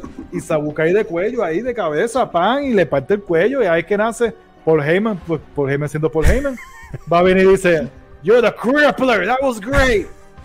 Y él preocupado. Y, y pues, dicen que él estaba súper preocupado. Está bien, qué sé yo, no, está bien, está bien, está bien, tú eres de Crippler ahora. ok. Y, y, la parte en la que yo creo que Albert va es que, a diferencia de Eddie, Benoit sí tuvo un poco de más estelarismo en WCW. Sí, eso sí. vamos. Ahí, ahí es la pregunta. Y tú empiezas contigo, Mickey, para ir subiendo y va así. Mike. Bueno, en, en WCW, él llega, de hecho, me acuerdo cuando él llega a WCW, porque él llega en una limusina bien para mí, para mí el estilo ese de Horseman de, de Benoit no me gustaba. Ok. Pero él llega a una limusina, sale de la limusina con un mini mole que tenía, como casi todo el mundo tenía. Sí. Y sale ese WCW, where the big boys play. Oh, yeah, I remember that. Y viene y entra y se entra caminando. Ese era, ese era Benoit. Y yo vi ese tipo, ok, that guy, chévere, qué sé yo. y después la primera lucha de él es contra Eddie Guerrero y le hace una powerbomb que lo, lo, dejó, lo dejó loco. Priceless. Le hizo una powerbomb que lo dejó loco y, y, ellos eran panas, clase, clase de amigos. Este, y después por ahí para abajo tiene la riña con Kevin Sullivan. Oh, sí. Están los Horseman. Este, que era él, Pillman, Malenko. ¿Y qué pasó con Kevin? Estábamos hablando, lo que pasó con Kevin Sullivan. No, ah, no te olvides de Mongo Man Michael, no lo olvides. oh shit, here comes Mongo Man Michael, qué desastre. Mongo McMichael. Es el bacalao del WCW. Punch McMichael. Este... Esto con Sullivan. Al, al bueno, obviamente, hicieron. Eh, esto, si alguien llegó, si llegaron a ver, que no existe por ahí, si llegaron a ver el DVD de Benoit, yo lo tengo. Sí. Este, hablan de, de la riña de él con Kevin Sullivan, que yo me acuerdo de eso también, que ellos peleaban por todos lados, peleando en paño y, y la riña pues con lo de Woman, que era, era esposa de Kevin Sullivan, y pues pasa lo de que termina con Benoit en la historia. En la vida real y después en la vida real. y pues, y ahí pues Kevin Sullivan, pues, tú sabes, Kevin Sullivan era el Booker en el momento, después el pierde el libre, qué sé yo. Después hay que, pues, Benoit pues lo empiezan a usar más. Pero Benoit, Benoit siempre estuvo en el Mick Carter, un poquito más estelarista que, que, que Guerrero. pero, pero, era porque estaba en los Horseman, pero ya cuando está en el NWO y llega del NWO y hacen todas esas cosas allá, Benoit no, Estuvo en el shadow. Estuvo como que haciendo luchas buenas porque tenía riñas con DDP. Sí. Tuvo en pareja con Dean Malenko, que fueron campeones en pareja con Dean Malenko, que fue hicieron un torneo con los títulos nuevos, bonitos y qué sé yo. Sí. Chévere. Pero una de las riñas más memorables para mí de, de Chris Benoit fue la del Best of Seven con Booker T. Increíble. Claro. Por el TV title. El, el Best of Seven con Booker T por el TV title. Eso fue Mike, que lo, a la de hecho, lo, trataron de hacerlo otra vez en WWE que quedó buena, pero no tan buena como la no, otra. No, no, pero explícale a la gente la importancia de credibilidad que, que, que es un Best of Seven, para que entiendan. Que eso no todo el mundo lo puede hacer. la credibilidad es que lo trataron de hacer con Cesaro y no funcionó porque Cesaro no, no sirve. Este, eso. Perdón. Eh, son otros momentos creativos. Ajá. Sí, sí. Este, la credibilidad para Booker T y para Benoit es porque tú estás, ellos, dos, luchadores que tú sabes que tienen el potencial de ser grandes, pero están en el limbo. Tienen un campeonato que no es tan importante como el TV title, pero ellos dos, al ponerlos juntos, tú dices, ok, nosotros vamos a hacer ese título, ese título no nos va a hacer a nosotros. Exacto. Y eso es la importancia del Best of Seven de Booker T y, y, Benoit. el, reto. Como y te da un espacio de tiempo para trabajar con ellos. O sea, te da un espacio de tiempo. Ah, y ninguna de las luchas eran iguales. Exacto, a eso voy. No fue la misma lucha todo el tiempo. El reto de, hacer luchas diferentes, porque luchaban en Nitro, Thunder y hasta creo que lucharon hasta Saturday Night Main Event de los sábados. Wow. ¿Sabes? Ellos tuvieron que luchar siete luchas ahí, a y la, Las siete fue en un, pay-per-view. Y la última fue en el pay-per-view. ¿Sabes? Que, que básicamente el título no era tan importante como ellos dos. Y eso es algo que la gente no entiende. Ahora mismo te, te puedo dar un ejemplo Kenny Omega no está haciendo los títulos. Los títulos están haciendo a Kenny Omega ahora mismo. Es diferente, claro, porque es no bien diferente. Historias sí, momentos diferentes. pero lo que quieren que la gente entienda que el título no es, no, es tan importante como el luchador y la credibilidad de ese luchador. Y alguien como Benoit, la credibilidad de, de Benoit ayudó a Booker T a subir. E, exactamente. De hecho, las únicas, vamos a hablar claro, las únicas luchas buenas, o sea, las únicas dos luchas buenas de Bret Hart en WCW fueron las dos luchas con Benoit. Exacto. Eh, el, tributo a, el tributo a Owen y Mayhem. Y Mayhem por el título. Eh, el tributo a Owen que, hasta Harley Race, que es una leyenda, entró al ring a, los anunció. Como a, darle la bendición a los dos. Lo que usted tiraron aquí fue un clásico. No, de sombrero es, ustedes dos. Es increíble, Raúl. Ese, esa lucha. Esa lucha es buenísima. Esa lucha he referido a tantos muchachos tú quieres ver algo de lógica, quieres ver lucha libre, ¿para qué se discuten con uno? No, quédate ahora mejor. Búscate esto, búscate lo otro. Cuando ellos ven eso, dicen, wow. Es el sentido que Brett y, y, Benoit le, dieron a le dieron a todo. A todo. Y Benoit era eso. Benoit era una persona con una psicología única en el ring. Y, lo, que a mí me gusta de esa lucha es que la gente no entiende es que Brejal era un luchador técnico Benoit era un luchador técnico, pero su forma de luchar técnica no era igual. No. Exacto. Brejal era, era, una lucha técnica diferente a la de, a la de Benoit. Benoit era más rough. Sí. Brejal era más, strong style. Más strong style. Benoit era más strong style y Brejal era más storytelling, más. Sí. Técnico a de lona, a de la lona. Exacto. O sea, que estamos llegando a un consenso para preguntarle a Raúl. Raúl, la diferencia de el development de Eddie a Benoit en WCW es bien grande, bien marcado. Porque estamos hablando, mira, mira cómo fluye de lo que nos recordamos y estamos hablando de Benoit y no es lo mismo que pudimos apreciar de Eddie. No, Benoit, estaba más adelantado que Eddie. Sí, correcto. tenía más oportunidades. A, a, Eddie, mm, no sé si era porque era latino, pues, siempre lo dejaron en ese rol de pero tú, no crees que, pero tú no crees que se le dio más oportunidades porque en sí de verdad estaba más adelantado en cierta manera.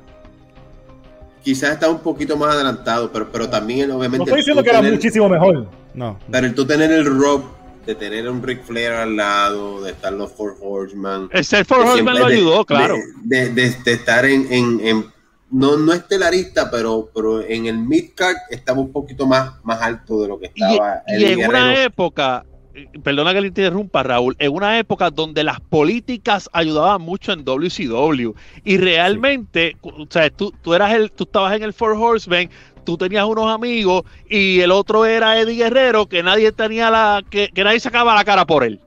En una época completamente política en el backstage de WCW. Sí, eh, ah, los panas de Eddie Guerrero eran Conan y, y Rey Misterio, que ahí no había pool. Sí, exacto. Backstage. o sea, no, no, no, no había break. Y, este, los de, y los de Benoit eran Lex Luger, eh, eh, Malenko, Real, Malenko, este, no, y el otro Horseman, eh, Ar Anderson. Sí. Este, Pero eso fue más tú sabes lo, más ridículo. Más, antes. Sí. Tú sabes lo más ridículo del asunto, que cuando por fin le dieron el campeonato mundial a Chris Benoit, que lo, se lo vieron haber dado hacía muchísimo tiempo, es cuando ya se iba a ir de, de, de WCW, que ya había dicho, no, yo me voy. entonces le dan el campeonato para que se gane a Sid Vicious y gane el campeonato. Y creo me acuerdo que creo que fue Kevin Nash que lo interrumpió y le dijo, disfrútate ese campeonato que te quedan como una hora y 40 minutos con él. Porque es que de verdad ya él se iba a ir y iba a dejar el campeonato y se iba a ir para WWE. Eso es este, verdad. Lo, hicieron como que para ver si el tipo cambiaba de parecer y se quedaba. Y... Él dijo, no, estaba cansado. Estaba, estaba cansado de, de lo que era cómo se hacía el negocio en WCW. Brincamos a WWF y vuelvo y digo, tuvo una mejor, eh, un mejor debut, eh, bailó con los grandes más rápido que Eddie. Eddie el factor lesión, el factor latino. No sé, me estoy dando cuenta de cosas. Hay cosas que se ven marcadas. La mitad que por un propósito. ¿Ah? con lo de Eddie también, además de haberse lastimado, era que Eddie todavía no tenía el personaje como Exacto, cuando llegó Benoit, ya yo creo que estaba más Pero cuando llegó ya, ya estaba más creado, la, gente sabía, that's the crippler, este viene a joder la pelea. Aunque yo no al final, aunque al final Eddie tenía mucho más carisma que Benoit. Sí, no, eso es, Por eso, a eso es lo que vamos a llegar, a eso vamos a llegar, porque vamos a llegar. ahora mismo estamos en lo de Benoit, pero al final del cabo lo que fue Eddie al final de su carrera y lo que fue Benoit, Eddie estaba bien diferente. aquí hay una carrera entre Benoit y Eddie. Hay una carrera bien, bien, bien pegada, pero cuando llegan, Benoit se despega por mucho. Benoit tuvo un año 2000 bastante bueno. Benoit cuando llega eh, con los Radicals rápido, se enfrentó a Triple H y tiraron luchones. Y el que no conocía a Benoit lo vino a conocer ahí. Y dijo, bueno, fue, este el primero que, fue, el primero que, le tiraron a, a, a Rápido, eh, fue Benoit. Yo, ahorita, Portera trajo algo a colación que era eh, cómo él aplicaba la crossface. Cuando él tuvo la riña con, con Fully Loaded y todas las cosas con The Rock, Benoit hacía sufrir a The Rock. Era un complemento entre los dos, pero de la manera que Benoit, tan, bueno, Rock es grande. Y Benoit, cogía de Rock y lo hacía mierda. Benoit cogía la silla al revés y le metía de Rock con la silla al revés. sí, para al revés. Con la, otra, con la parte, con la parte virada para pa, pa abajo. Como quien dice, yo a mí no me importa si te duele o no. ¡Pa! Mira, o sea, hay que tú, tú, decías, bueno, este tipo es he's, no joke. O sea, con este tipo no se puede fastidiar. Un año 2000 increíble. Un año 2001 que lo empezó súper caliente.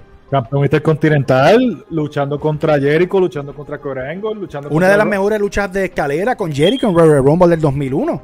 Rob Van Damme. Con Rob Van, también. Le metió unas catimbas a Van Damme. A todos. La, lucha de Corango y Benoit uno a uno en WrestleMania. Sí, increíble. fue un luchón. Eso fue un luchón. Increíble como, mencionaron ahorita, la, serie con Jericho fue, fue de intercambio de campeonato intercontinental tres veces. Sí. donde el campeonato, Donde el campeonato, Raúl, tenía una relevancia increíble, una importancia, Una importancia. Una importancia. Este, Benoit, Benoit, cuando hace todo eso, lucha con ellos, este... Benoit era otra cosa, Benoit en el ring, mano. Don Biluno es que se lesiona. Él se lesiona, cuando se lesiona del cuello fue 2000. Mucho antes del Invasion. Fue, el King of the Ring del, Invasion. El King of the Ring antes del Invasion es que se lastima el cuello que está fuera un año. Que él solía, él solía hacer una back suplex, pero de la manera que él rompía la back suplex. Sí, que era el, triple el ring. un triple 3 entre él, Austin y Jericho. Sí, sí, exacto. exacto, para llegar a eso, antes de llegar a eso, él estaba luchando con Austin, Triple H también, que, que, le luchó un Raw con Austin que se tiró de arriba y todo. Sí. La riña con Corengo por lo de las medallas y porquería, que, que Corengo se tiró de, de arriba en el Musori y él se tira en cabezazo también. una lucha de nunca olvidar en Raw. Sí, la lucha, el ladder match de, el ladder match, perdón, este, el, cage, match. de cage match de Corengo y Benoit. Oh my God. Increíble. que era, eso eran una, unos luchones que Benoit le hacía las, la, Benoit le hacía la yerma supleja a Corengo y caía de, de, de, Musol. Increíble. Eran unas luchas, mano, que uno decía, wow. o sea, eran luchas que uno decía, ah, va a luchar Corengo y Benoit. Sí. Hay que pagar el pay-per-view. Ya, ya estábamos viendo que estamos en otra época. Exacto. Exacto. Sí, Benoit, oye, Benoit, cuando llegó, siempre estuvo ahí arriba. Uh Siempre. Eh, era Mick Carter, pero luchaba con los Austin y Rock también y los Triple H. Y, los era Mick Carter. sí. sí. Taker. O sea, era, era, era cosas que, que Kane. Sea, él estaba. Sacho, él estaba en otro nivel, se lastima el cuello luchando contra Triple, Triple H, perdón. Perdón, Triple H se lastima luchando contra Jericho y Rock. Y, este Jericho y ahí es que pasa lo de lo de King of the Ring. Lo de, ajá, por eso Benoit y Jericho le quitan los títulos en pareja a Stone Cold y, eh, y, y Triple H cuando son los el Power, of La mejor, el mejor tag team de la vida. Sí. El Power el mejor tacting rudo de la vida se llama el Power of Strip. Nadie, el que se inventó eso, es un genio. Punto y cuando Mira, cuando nos toca hablar de las mejores parejas, vamos a tener esa conversación. No creo ni, ni, llegar a esa la Sofía. Este, y porquería por Triple H, no por Austin. Anyway, este, Benoit y Jericho, campeones en pareja. ya estamos viendo que Benoit ya está ganando títulos. Sí. Este, ya para el 2001 y después se lastima el cuello, después se, va y cuando regresa es que SmackDown se hace el draft y se divide. De hecho, él fue el número 3 en el draft. Sí. Él fue el número 3 en el draft que lo draftea este Vince. Lo, lo, draftean para Raw y después que se hace el. No, no, no, no. Benoit en uno de los drafts, él es el número 3. Sí. Pero no sé si, fue ese en el de. Yo no sé si fue en el primero. Sí, sí, fue ese. Fue, fue ese que él sale en Raw, pero la gente se creía que, él era técnico, pero Vince lo había drafteado para SmackDown y después, salió en Raw cuando regresó y después va para SmackDown otra vez. Exacto, exacto, exacto, exacto. Este, Raúl iba a decir algo. Raúl te iba a decir algo, va. No, no, yo, yo mencioné ahorita la que estaba mencionando algunas de las luchas de, de Chris Benoit y la que tuvo en Puerto Rico en New Year's Revolution. Oh. Que era él, Jericho, este Triple H, Randy Orton, Batista. El, el, Chamber. El, el Chamber. Chamber. Que se tiró de allá arriba, oye. No vaya tan lejos la lucha que tuvo Benoit y Jericho en Puerto Rico en IWA. También. También. Búsquenla en YouTube en IWA Puerto Rico, donde IWA Muchachos, gente. Yo, yo, les voy a hacer la, la pregunta, ¿verdad? Para, para poder llegar, que era la pregunta que les tenía, para poder llegar como que al clímax de la conversación. Ciertamente, en WrestleMania 20, tanto hay una consagración, ya, ya eh, traía el campeonato este eh, Eddie y obviamente le ganó a Kerangol y entonces hay el triple threat, pero es una consagración que a mi entender el pago de la consagración no fue la mejor. O sea, básicamente en SummerSlam Randy Orton le quita el campeonato a Benoit. Eh, un tiempo después, pues básicamente eh, JBL le quita el campeonato a Eddie. Entonces ambos regresan al midcard. O sea, tanta... o ellos no estaban listos para tener un run largo o simplemente el clímax era que ese final de WrestleMania fuera bonito y que darle ese título a estos dos workers de la lucha libre y, terminar WrestleMania 20 con algo diferente. O sea, ¿cuál de las dos cosas es? Yo contesto primero y después dejo con los compañeros. Eh, sí, en parte, tú haces las cosas para que se vean bonitas y, todo el mundo va a recordar el abrazo, el abrazo de Eddie, el abrazo de Benoit. E, eso es WrestleMania. Cuando tú miras ese tipo de final, eso es un momento de WrestleMania. WWE tiende a hacer ideas creativas de ahora para aquí un mes y después qué. Y, este tipo de luchador, y no es, lo más seguro no son ellos, pero para mí el problema es creativo es WWE con ellos. A Eddie lo supieron usar un poco más, mejor. Pero Benoit después que ganó el campeonato en WrestleMania, en esa lucha increíble con Triple H y, Shawn Michaels, su corrida fue una mierda. O sea, su corrida creativamente no sabían. el, primer, el primer oponente que le ponen es Kane, después que Kane está sin la máscara. Ya tú sabes que todo se va a ir ahí al piso. Pierde con un Randy Orton que ni siquiera está listo para estar ahí. No, no, no supieron yo creo que, mira, hay luchadores que necesitan la correa, hay luchadores que no. Benoit es uno de ellos. Ahí lo que pasa es, mira, el build-up de los dos, para el mismo tiempo, los mismos par de meses, fue diferente y el de Benoit lo hicieron bien. Porque Benoit, el año antes en el Royal Rumble, tiene el luchón con Corangle, que Corangle es el campeón, que está con Team Angle y tiene el luchón que, le dan standing ovation a Benoit. Y esa lucha Royal Rumble de, de Corangle y Benoit es top top, top 10, all time. Es demasiado de buena esa lucha. Es, es una clínica de lucha libre. Exacto. Pero no, no hicieron nada. Se fueron con Bro Lesnar y qué sé yo. Y dejaron como que dejaron morir eso. Después cuando él gana el Royal Rumble, lo suben otra vez. Coño, le gana el Royal Rumble y saca a Big Show al final y él entra segundo y se queda hasta el final. Sí y va por el título y le, y le, y le dieron legit, le dieron a Triple H Chicho Michael, eso le hizo eso estaba para él, eso estaba para él. lo, de, le dieron los caballos. Lo de, Guerrero me sorprendió más porque yo no esperaba de que okay, Guerrero va a ganar el campeonato en No Way Out. Yeah. ¿Para qué? Pero pues después vi que era porque pues lo más, no se sabía que este, iba a ser Bro Lesnar. no iba a renovar. So, querían hacer otra cosa fueron, por fueron movidas creativas que se arriesgaron, pero salieron bien. Salieron bien porque no sabían que Brock iba a renovar. So dijeron, si él no, si él no, renueva, él no va a tener main event para después no renovar. De WrestleMania. Solo le quitan el título y Eddie, y Eddie estaba ya hot. Exacto. Eddie estaba súper caliente con el Latino Hit y, y, todas esas cosas. Él estaba súper hot. So, ahí cuestiones creativamente los dos no supieron darle riña buena a Benoit porque después que él tuvo una revancha contra este, Triple H y Shawn Michael y en vez de dejarlo peleando con Triple H o Shawn Michael solo le ponen a Kane por whatever reason. Ahí es que ahí es que matan. Ahí es que tú dices, pero ¿qué tú piensas? no, le dieron, no le dieron creatividad. De hecho, él debió de haberle ganado a Randy Orton. Claro, lo que pasa es que ellos ahí tenían, eh, lo que pasa es que ahí yo pienso que él fue víctima. Buscar la manera de darle el título a Triple H.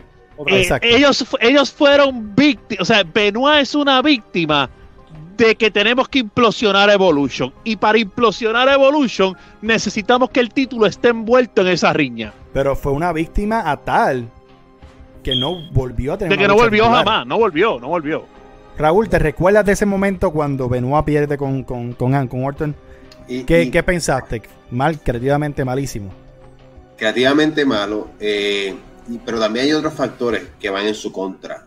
De los tres luchadores que estamos aquí hablando, el que menos tiene micrófono es Benoit. Y el poder vender la lucha, poder vender un feudo, eh, entonces lo pones con un Kane que no habla porque su personaje no es para estar hablando. Entonces no puedes crear riña porque no, no, tú, sabes, tú necesitas una contraparte que te ayude a generar esa riña. si, tú hubieses puesto un, un, feudo con Jericho o un feudo ahí con Edge, por ejemplo, pues hubieses podido crear otras situaciones. Pero no, no pusiste a Benoit en una posición de ser exitoso. Inclusive con el mismo Randy Orton, que fue quien lo perdió, estaba crudo en el micrófono también, o sea que realmente... Sí, pero tenía Evolution y tenía Fleal y tenía Triple H. Sí, sí. pero lo que pasa, Benoit, si, te, si, das cuenta, cuando Benoit tuvo la riña con The Rock, el que estaba de manejador de él era Shane. Sí. Si tú hubiese tenido a Benoit con un Paul Heyman, oh, that would have been money. Sí, sí, sí. Pero eso, es aparte. Te hago otro cuento. Benoit fue víctima de una decisión creativa estúpida donde y también de, y, de él mismo, porque como dice Raúl, él aunque no sé si le hacía falta tener el micrófono, porque la idea de él era ser tan legítimo, pero, pero Corangle tenía carisma. Sí. y él tenía micrófono igual que Eddie, Benoit no lo tenía, y Corangle y, y, Eddie luchaban just as good as Benoit. Exacto. No, Corangol, eh, Corangol eh, en cuestión de los tres, en cuestión del micrófono. Y vamos a tocar eso rapidito porque ya vamos a entrar a lo que es el... Ok, vamos a irnos al debate. ¿Quién gana esto? Y yo sé que eso nos hemos, hemos tenido unos puntos y puede ser que se nos vayan, pero tampoco vamos a estar tres horas hablando de, de todas muchas cosas. Exacto. Pero, de los tres, yo entiendo que Kurt, Kurt, Angle fue el, el, más que aprendió a, a bailar con los grandes. A saber en el micrófono, ok, yo sé entretener, yo sé que la gente sepa ah, quererme, yo sé que la gente sé cómo hacer como que la gente sepa odiarme. Eso es una cosa que Eddie se tardó más en el proceso porque su camino fue bien diferente. Y el de y, y, pero Benoit pues fue una persona donde eres uno de los mejores luchadores técnicos de, la historia. Pero si no hablas estás frito. Y no estoy diciendo que Benoit no puede hablar es que nunca hubo ese, eh, eh, eh, no quisieron explorar esa idea con él. No había diferencia entre si Benoit era técnico rudo. No, la había. No, no. Y, eso, y eso es malo, güey. Tú te pones a ver una lucha, un ejemplo. Una de las mejores luchas de Benoit y de Guerrero fue por el US Title, el torneo del, oh, US Title. En Vengeance. yo no, yo no, no voy a acabar este programa sin hablar de esa lucha. ¿Tú te recuerdas de esa este, lucha, Raúl? No, no me acuerdo. Esa lucha de Vengeance era, era mira, el campeonato de Estados Unidos, cuando lo vuelven a traer en WWE para SmackDown, el final del torneo, final del torneo, Eddie Guerrero y Benoit. Mm. Y esa lucha es mágica. Bueno, imagínate que en, este, debate yo casi no he peleado. ¿Sabes por qué? Porque no hay con qué pelear. Porque son tremendos luchadores los tres. Sí, sí, sí. No estamos hablando de Yuyo que mata puerco ni, ni, el otro, tú me entiendes.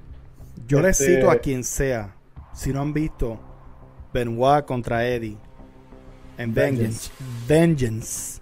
Por el US title, tienen que verla. de hecho, este ha sido uno de los grandes debates en los que por lo regular nosotros aquí a la carrera de alguien la verdad la despellejamos y obviamente pues todo el mundo sabe Eddie murió, no lo tenemos con nosotros y pues obviamente lo que pasó con Benoit después, pero luchísticamente en el timeline pues, son bien pocas las cosas negativas que hay que decir. Bueno, yo tengo cosas, vamos, ¿quieres debatir? Yo debato. Si vamos a hablar de Ah, bueno, sí, claro. Las hay. no debe estar en la conversación. Ahora mismo, de los tres, yo sacaría a Eddie. Yo sacaría a Eddie. Y te puedo explicar por qué. Eddie Guerrero se tardó, pero tampoco bailó como con los grandes. Y cuando yo con los grandes fue con los Takers, con los, con los Austin, con los Rock, con los Triple H. En los momentos increíbles, Eddie Guerrero no tuvo esa oportunidad. Eddie Guerrero vino a hacerlo en 2004.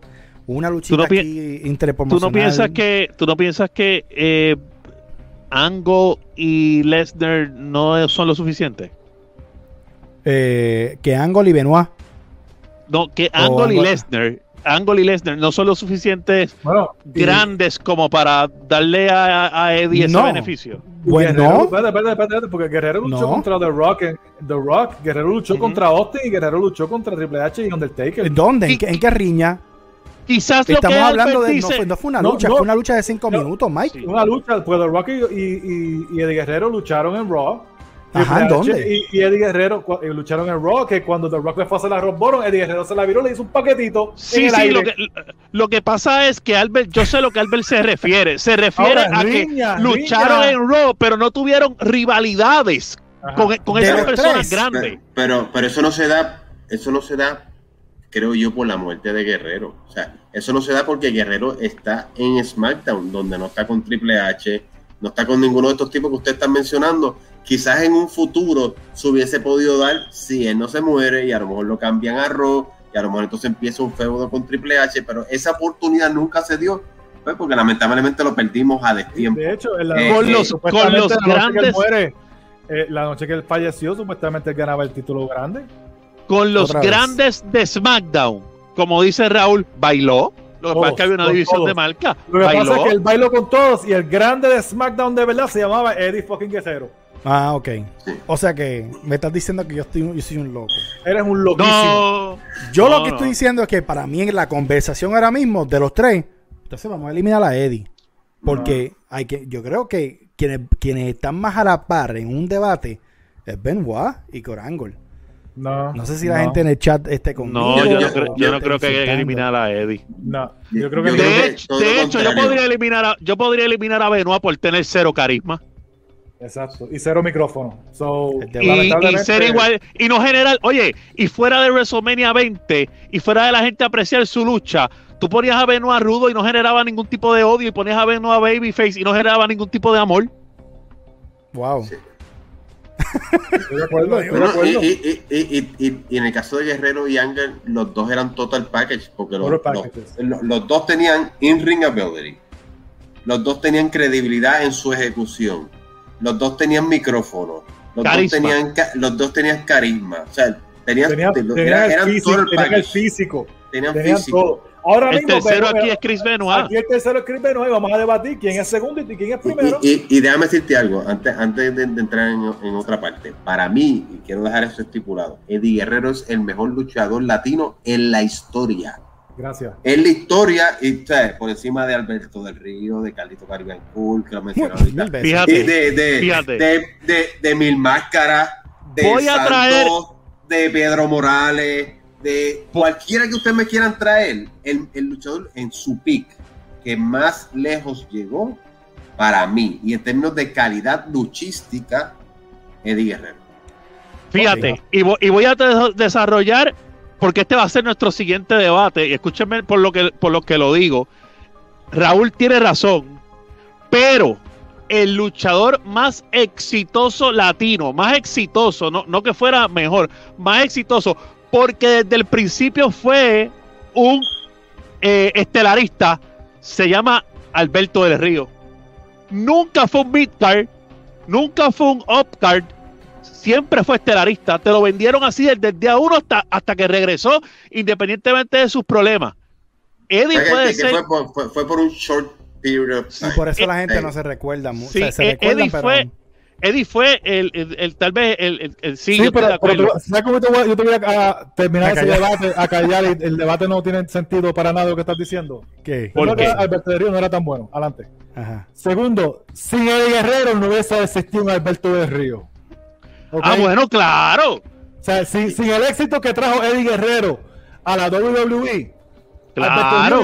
Mirado, si se ha quedado vendiendo hot dogs y tacos Pero Alberto de Río siempre fue un estelarista, desde el día uno. el, mismo Carlito, el mismo Carlito. A mí no me deja decir que él era estelarista cuando él estaba con Jack Swagger y y Dodge Mantel y qué sé yo. No, chico, ya el League of Nations es otra cosa. Ah, pues entonces lo que estás diciendo, lamentablemente. No, no estoy diciendo una verdad porque ni Eddie Guerrero, ni Rey Misterio, ninguno de ellos llegó a WWE y rápido lo pusieron en el evento estelar. Ninguno, más que Alberto Río, ni Carly, ni nadie. pero, pero ah, pues vamos, entramos ahí por tele en esto era otro environment, era otra compañía, eran otros talentos. Claro. Tírame, tírame Alberto de Río en Ruthless Aggression Era para decirle a Jamás. Jamás. No, ¿Sabes quién iba a Río? ¿Sabes quién iba a ser Alberto de Río? Que iba a salir de, de manejador de Carlito. de Carlito Caribbean Cool. Va a salir Alberto de Río con Carlito Caribbean Cool como el, como el, el, el, el bodyguard. Iba a ser Lo a pelear. Y no iba a ser ni la cara, iba a tener la cara. Coño, la cara. Coño, Mike se había portado bien y por mi culpa se volvió loco de nuevo. Déjame decirte algo, Carlito Caribbean Cool Carlito del Caribbean Cool copió en cierta manera algunas cosas de Eddie Guerrero, eso de, de, de, de, Sheet Steel, él, era, él, era un, él, era un, él era un, era un heel un aprovechado, un aprovechado. Un, un heel cool que, que lo tuvieron que hacer bueno por eso mismo, porque tenía esa, ese, ese parecido a Eddie, de que hacía trampa, pero, pero lo hacía trampa y, y se veía bien haciéndolo. Y, y, lo convirtieron en técnico en muchas ocasiones por esa misma razón tú ves a Carlito y tiene vintages de, de, de Guerrero. Pero en términos del debate en general, se Vamos al gran debate. a uno aquí, sin duda alguna, tengo que escoger a Kurt Angle porque Kurt Angle fue el único que cuando le dieron la compañía para él correrla, él la supo correr y la, lo hizo tres veces. Pero no lo hizo una, lo hizo tres veces. Y la compañía tuvo suficiente eh, confianza en él que siempre que hacía falta, él, era este, el, el la fuente que siempre da de beber. Y, hacía falta un campeón en algún momento, ok, vamos a dárselo a aquel ángel, que yo sé que aquel ángel no va a votar él la era, él, era el go-to guy. Él era el, go-to guy. Eh, Portela, ¿a quién sacas? ¿Quién se queda? Yo creo, yo creo, y, y, y me gusta luchísticamente, yo creo que Benoit es tercero. Es tercero y, y, sí, y en el ring es un espectáculo, era un espectáculo pero creo que le faltaba carisma y micrófono, cosa que los otros dos tenían.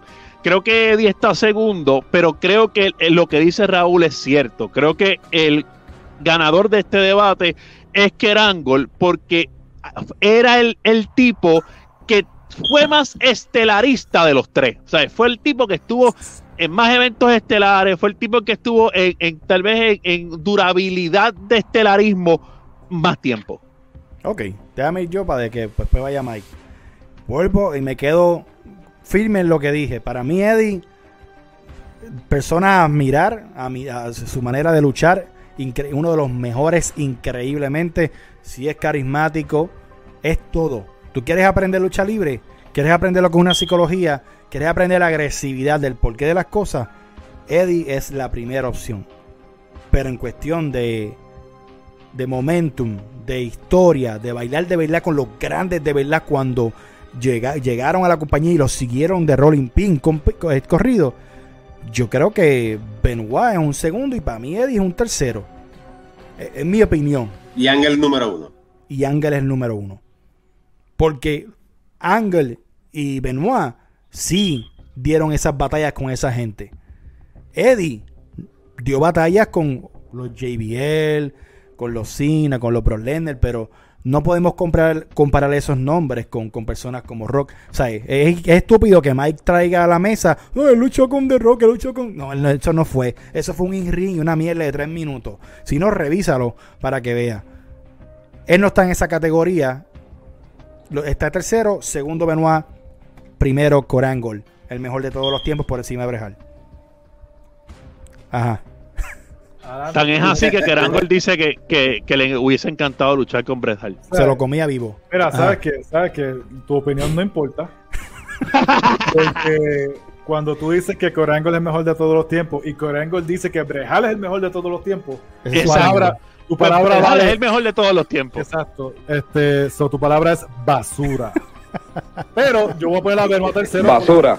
Por, la, voy a poner la Benoit tercero por las razones obvias, que básicamente no tenerle el carisma y no tener el. el perdón, o sea, que para ti no importó que bailara con los grandes, que de verdad. No importó que bailara con los grandes de, verdad, porque sinceramente sí que bailó con los grandes, que tuvo una riñita con The Rock. The Rock era un chata, no importa. Está no me entiendes. Ajá. Este, pero, o sea, él bailó con los grandes, pero no hizo nada en contra de los grandes. es que el título te lo quitó, el título te lo quitó un Randy, un Randy Orton que apenas yo creo que. Randy Orton que no se, limpiaba bien el culo. Eh, exacto, yo iba a decir otra cosa de que era eh, eh, se estaba haciendo sus primeras cositas, pero. Pues, pero, pero básicamente él es, él es tercero. Segundo, para mí es Kurt Angle. ¿Por qué? Lo voy a decir porque es Kurt Angle. Además de si Kurt Angle obviamente tenía todo, luchó con los grandes, le estuvo en un momento donde cuando él llegó, sí, él hizo mucho, luchó con los Triple H, chata, luchó con los Austin y todas esas cosas, pero para mí, en la, después tú vienes a ver la carrera de él y, no se a TNA y haciéndose, haciendo el ridículo. Mucho más grande. En TNA. Mucho más grande. ¿Mucho más grande de qué? Mucho más grande campeón en WA, campeón de TNA, eso es, bailó con los muchachos, trascendió Eso es peor que ser campeón de una compañía indie en Puerto Rico. Lo fue en el mejor momento de TNA. Eh, sí, en la realidad. Lo que pasa es que Mike, si, si no es Vince, no, nadie la tiene. nadie la tiene. y eso es un problema que siempre va a cargar. Dilo bien la próxima vez. Anyway. Viejo decrépito. Por, por, de verdad que, que que lo tengo segundo, pero no es por mucho. Y voy a explicarle porque para mí Eddie es primero. ¿Por qué Eddie es este, primero? para mí Eddie es primero, porque para mí, que, para mí Eddie tuvo que. O sea, el camino fue más fácil para Corengo en muchas maneras. Porque era mejor. Al, no, porque al él ser un luchador olímpico y tenía el talento y ese luchador era, era, un All American, era más mercadiable rápidamente para poder usarlo más rápido que un Eddie Guerrero que era latino que era bajito. Él se tuvo que fastidiar. Él se tuvo que joder para hacer lo que hizo. Y pudo haber hecho mucho más si lamentablemente no hubiese fallecido. Él iba a ganar el campeonato este World Heavyweight el día que murió, que le iba a ganar a la Batista. O sea, él iba a hacer mucho más. Él iba a tener WrestleMania con Taker y Shawn Michael. Él iba, él iba a bailar con los grandes cuando... Eso no pasó, mano y no llegó a pasar. y pues, él iba, como no pasó, no puede estar en la conversación. Y él podía, pues, no puede decir, pues no lo hizo, pues, pues, iba a pasar, lamentablemente murió. No pasó, no iba a pasar, pero, no diga. Pero se le hizo el camino más difícil y con lo poco que le dieron, lo hizo mágico. Mágico. Hizo un él, fue, él, fue, él fue, él, básicamente, tú hablas de SmackDown y la cara de SmackDown historiamente es Corangol. Es Eddie Guerrero. Corangol. Es Corangle ni Corangle. Mike, no compares la carrera ni los triunfos de Corangle con Eddie, jamás y nunca, mi hermano. Lamentablemente, para mí Corangle comparado con Eddie Guerrero no hay break. Eddie Guerrero es number one. Por mucho. No es por mucho. No estoy diciendo que es mil veces mejor. Pero por un pelo le gana a Corangle. De hecho, le ganó, a, le ganó a Corangle WrestleMania. Raúl, dime. No, no, que, que, que si Mike tiene a Eddie Guerrero como el mejor latino en la historia no, hay, duda. ¿Quién es? ¿Va a ser Carlos Colón? Cada, vez frente Viste va a ser el mejor de la historia. Ay, sí. Por Dios. Se fue en brote yo, de nuevo. Yo, me pongo a ver las luchas. No, quiero decir mucho, pero no quiero que se molesten después los luchadorcitos. yo, me pongo a ver las luchas de los años 80 y las tienen ahí en YouTube acá rato. Hay, hay, algunas páginas que, que, que la promueven y son bien básicas. O sea, no, no tienen Tú sabes, son hardcore, tipo ECW, no la los años 80. No, no, es, no, es, no es el tipo de, Mira, no vamos a llegar a eso, porque de verdad si empezamos a hablar de es que Raúl, una hora más. Raúl, pues yo quiero que Raúl diga, que, cuando Raúl hable, nos va a dar la razón. Ajá. Dale, Raúl. Que, que, es demasiado una lucha muy básica. Yo sé que, que, hay algunos luchadores que en su momento, o sea, Carlos Colón cuando era joven, sí tenía destrezas de lucha y podía hacer unas luchas bastante razonables, pero llegó un momento en que, que se volvió todo un brawler, al igual que el Invader y los otros luchadores de aquí locales. Y ya era, era todo, era tipo CW, sangre, y no había técnica. No. Y ahí es donde tú se, se diferencia un tipo como Eddie Guerrero, que sí sabía luchar de verdad y sabía, sabía hacer un, el, el, ring psychology que, que tanto extrañamos. Que Sí. lucha le- que una lucha que, que luciera legit y a la misma vez tener ring psychology. Mano, yo estoy, eh, cada cual, ¿verdad? Tiene su opinión. Yo digo lo que digo de Eddie y es por, es, es por los momentos y por los players que no, estuviese- no estuvieron envueltos en su carrera y por eso escojo a Benoit y por eso escojo a Corango por los players que estuvieron envueltos en sus carreras. So, por, esto- lo, por lo demás, yo, eh, Eddie es el mejor latino y no, ey, no existe uno todavía. Yo sé que hablan de Garza, hablan de talentos nuevos. Lo hay que ver. Ver para creer. ¿Quién Pero La ganó? escuela, la escuela que tuvo Eddie no la va a tener nadie. So, ¿Que es el mejor latino? Sí. Ahora, estamos a mano. Yo creo que ganamos Corangol, si no, ¿verdad? Raúl escogía Corangol. Portela escogía Corangol. Yo escogí a Corangol. Y Miki está solito. Porque quiso llevarnos la Eh, eh, contraria. eh, a mí no me molesta que, que, que tres estén mal y yo esté bien. Ajá. hay problema. Yo espero que los que hayan escuchado el gran debate le, hubiese, le, le gustó obviamente la historia. Eh, muchachos, espero que a ustedes les haya gustado hablar un rato de estos, de estos talentos que, que por más que hablamos de ellos, mano, eh, es, podemos estar horas. Y yo creo que no, no nos pesa. Y se nos quedaron detalles y 20 mil cosas, porque sus carreras son bastante grandes, son muchos logros. Eh, muchos, mano, muchos. Se- De verdad que soy, puedo decir que me siento afortunado que pude vivir esa, esa etapa. Es un, ¿verdad? Obviamente, yo entiendo como Raúl lo puede decir, como Portela, como Mike. Eh, el día que Eddie murió, yo estaba con Mike, no sé para dónde íbamos y de momento Mike se entera. Ey, lo llamaron porque no había internet para ese tiempo sin celulares. De hecho, íbamos por una cartelera a luchar. Iba por una cartelera Ah. y nos llama, y llamaron, mira, murió. Eddie. Papi, eso hay que llorar, ¿me entiendes? Sí. Es, es increíble eso. Un domingo en la cosas- tarde. Sí, son cosas que, que chocaron en, en- en- en todos los aspectos.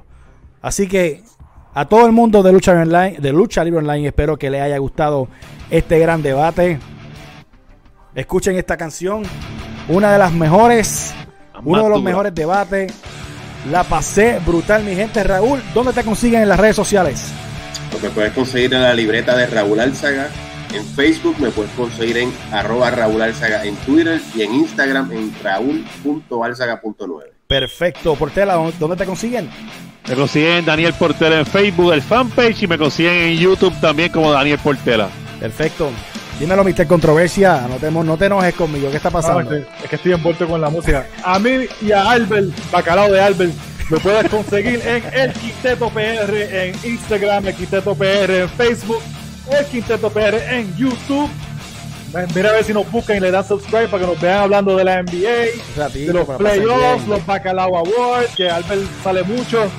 Este, nos puedes conseguir en Apple Podcasts, en Spotify, en todos, lados. todos lados puedes conseguir. Y el Quinteto PR no se lo pierdan todos los lunes a las 8 de la noche. Exacto. Y Lucha Libre Online, todo el contenido que tira Lucha Libre Online, la mejor página de contenido de Lucha Libre en español. Estás viendo ahora mismo. Dale subscribe en YouTube, búscanos en Apple Podcasts, Spotify, en todas las plataformas de audio. Así que ya sabes, somos Lucha Libre Online. Recuerda la camisa. Si te gusta la camisa, búscala. Me voy a despedir con esta. Me voy a despedir porque es que esta me gusta. Esta, esta me gusta. Esta me pones alcoroso. Me dan ganas de tirar todo. Así que ya sabes, busca la camisa Lucha Libre Online. Vamos a seguir sacando debates. Raúl, un placer contigo nuevamente grabar, hablar de lucha Igualmente. libre. De verdad que un placer. Así que a todos, espero que les haya gustado. No lo cojan personal, esto es para entretener, mi gente. Se me cuidan, fanáticos. no. Albert Hernández, Raúl Saga, ¿qué está pasando por tela? Mike, nos vemos, se me cuidan. Bye.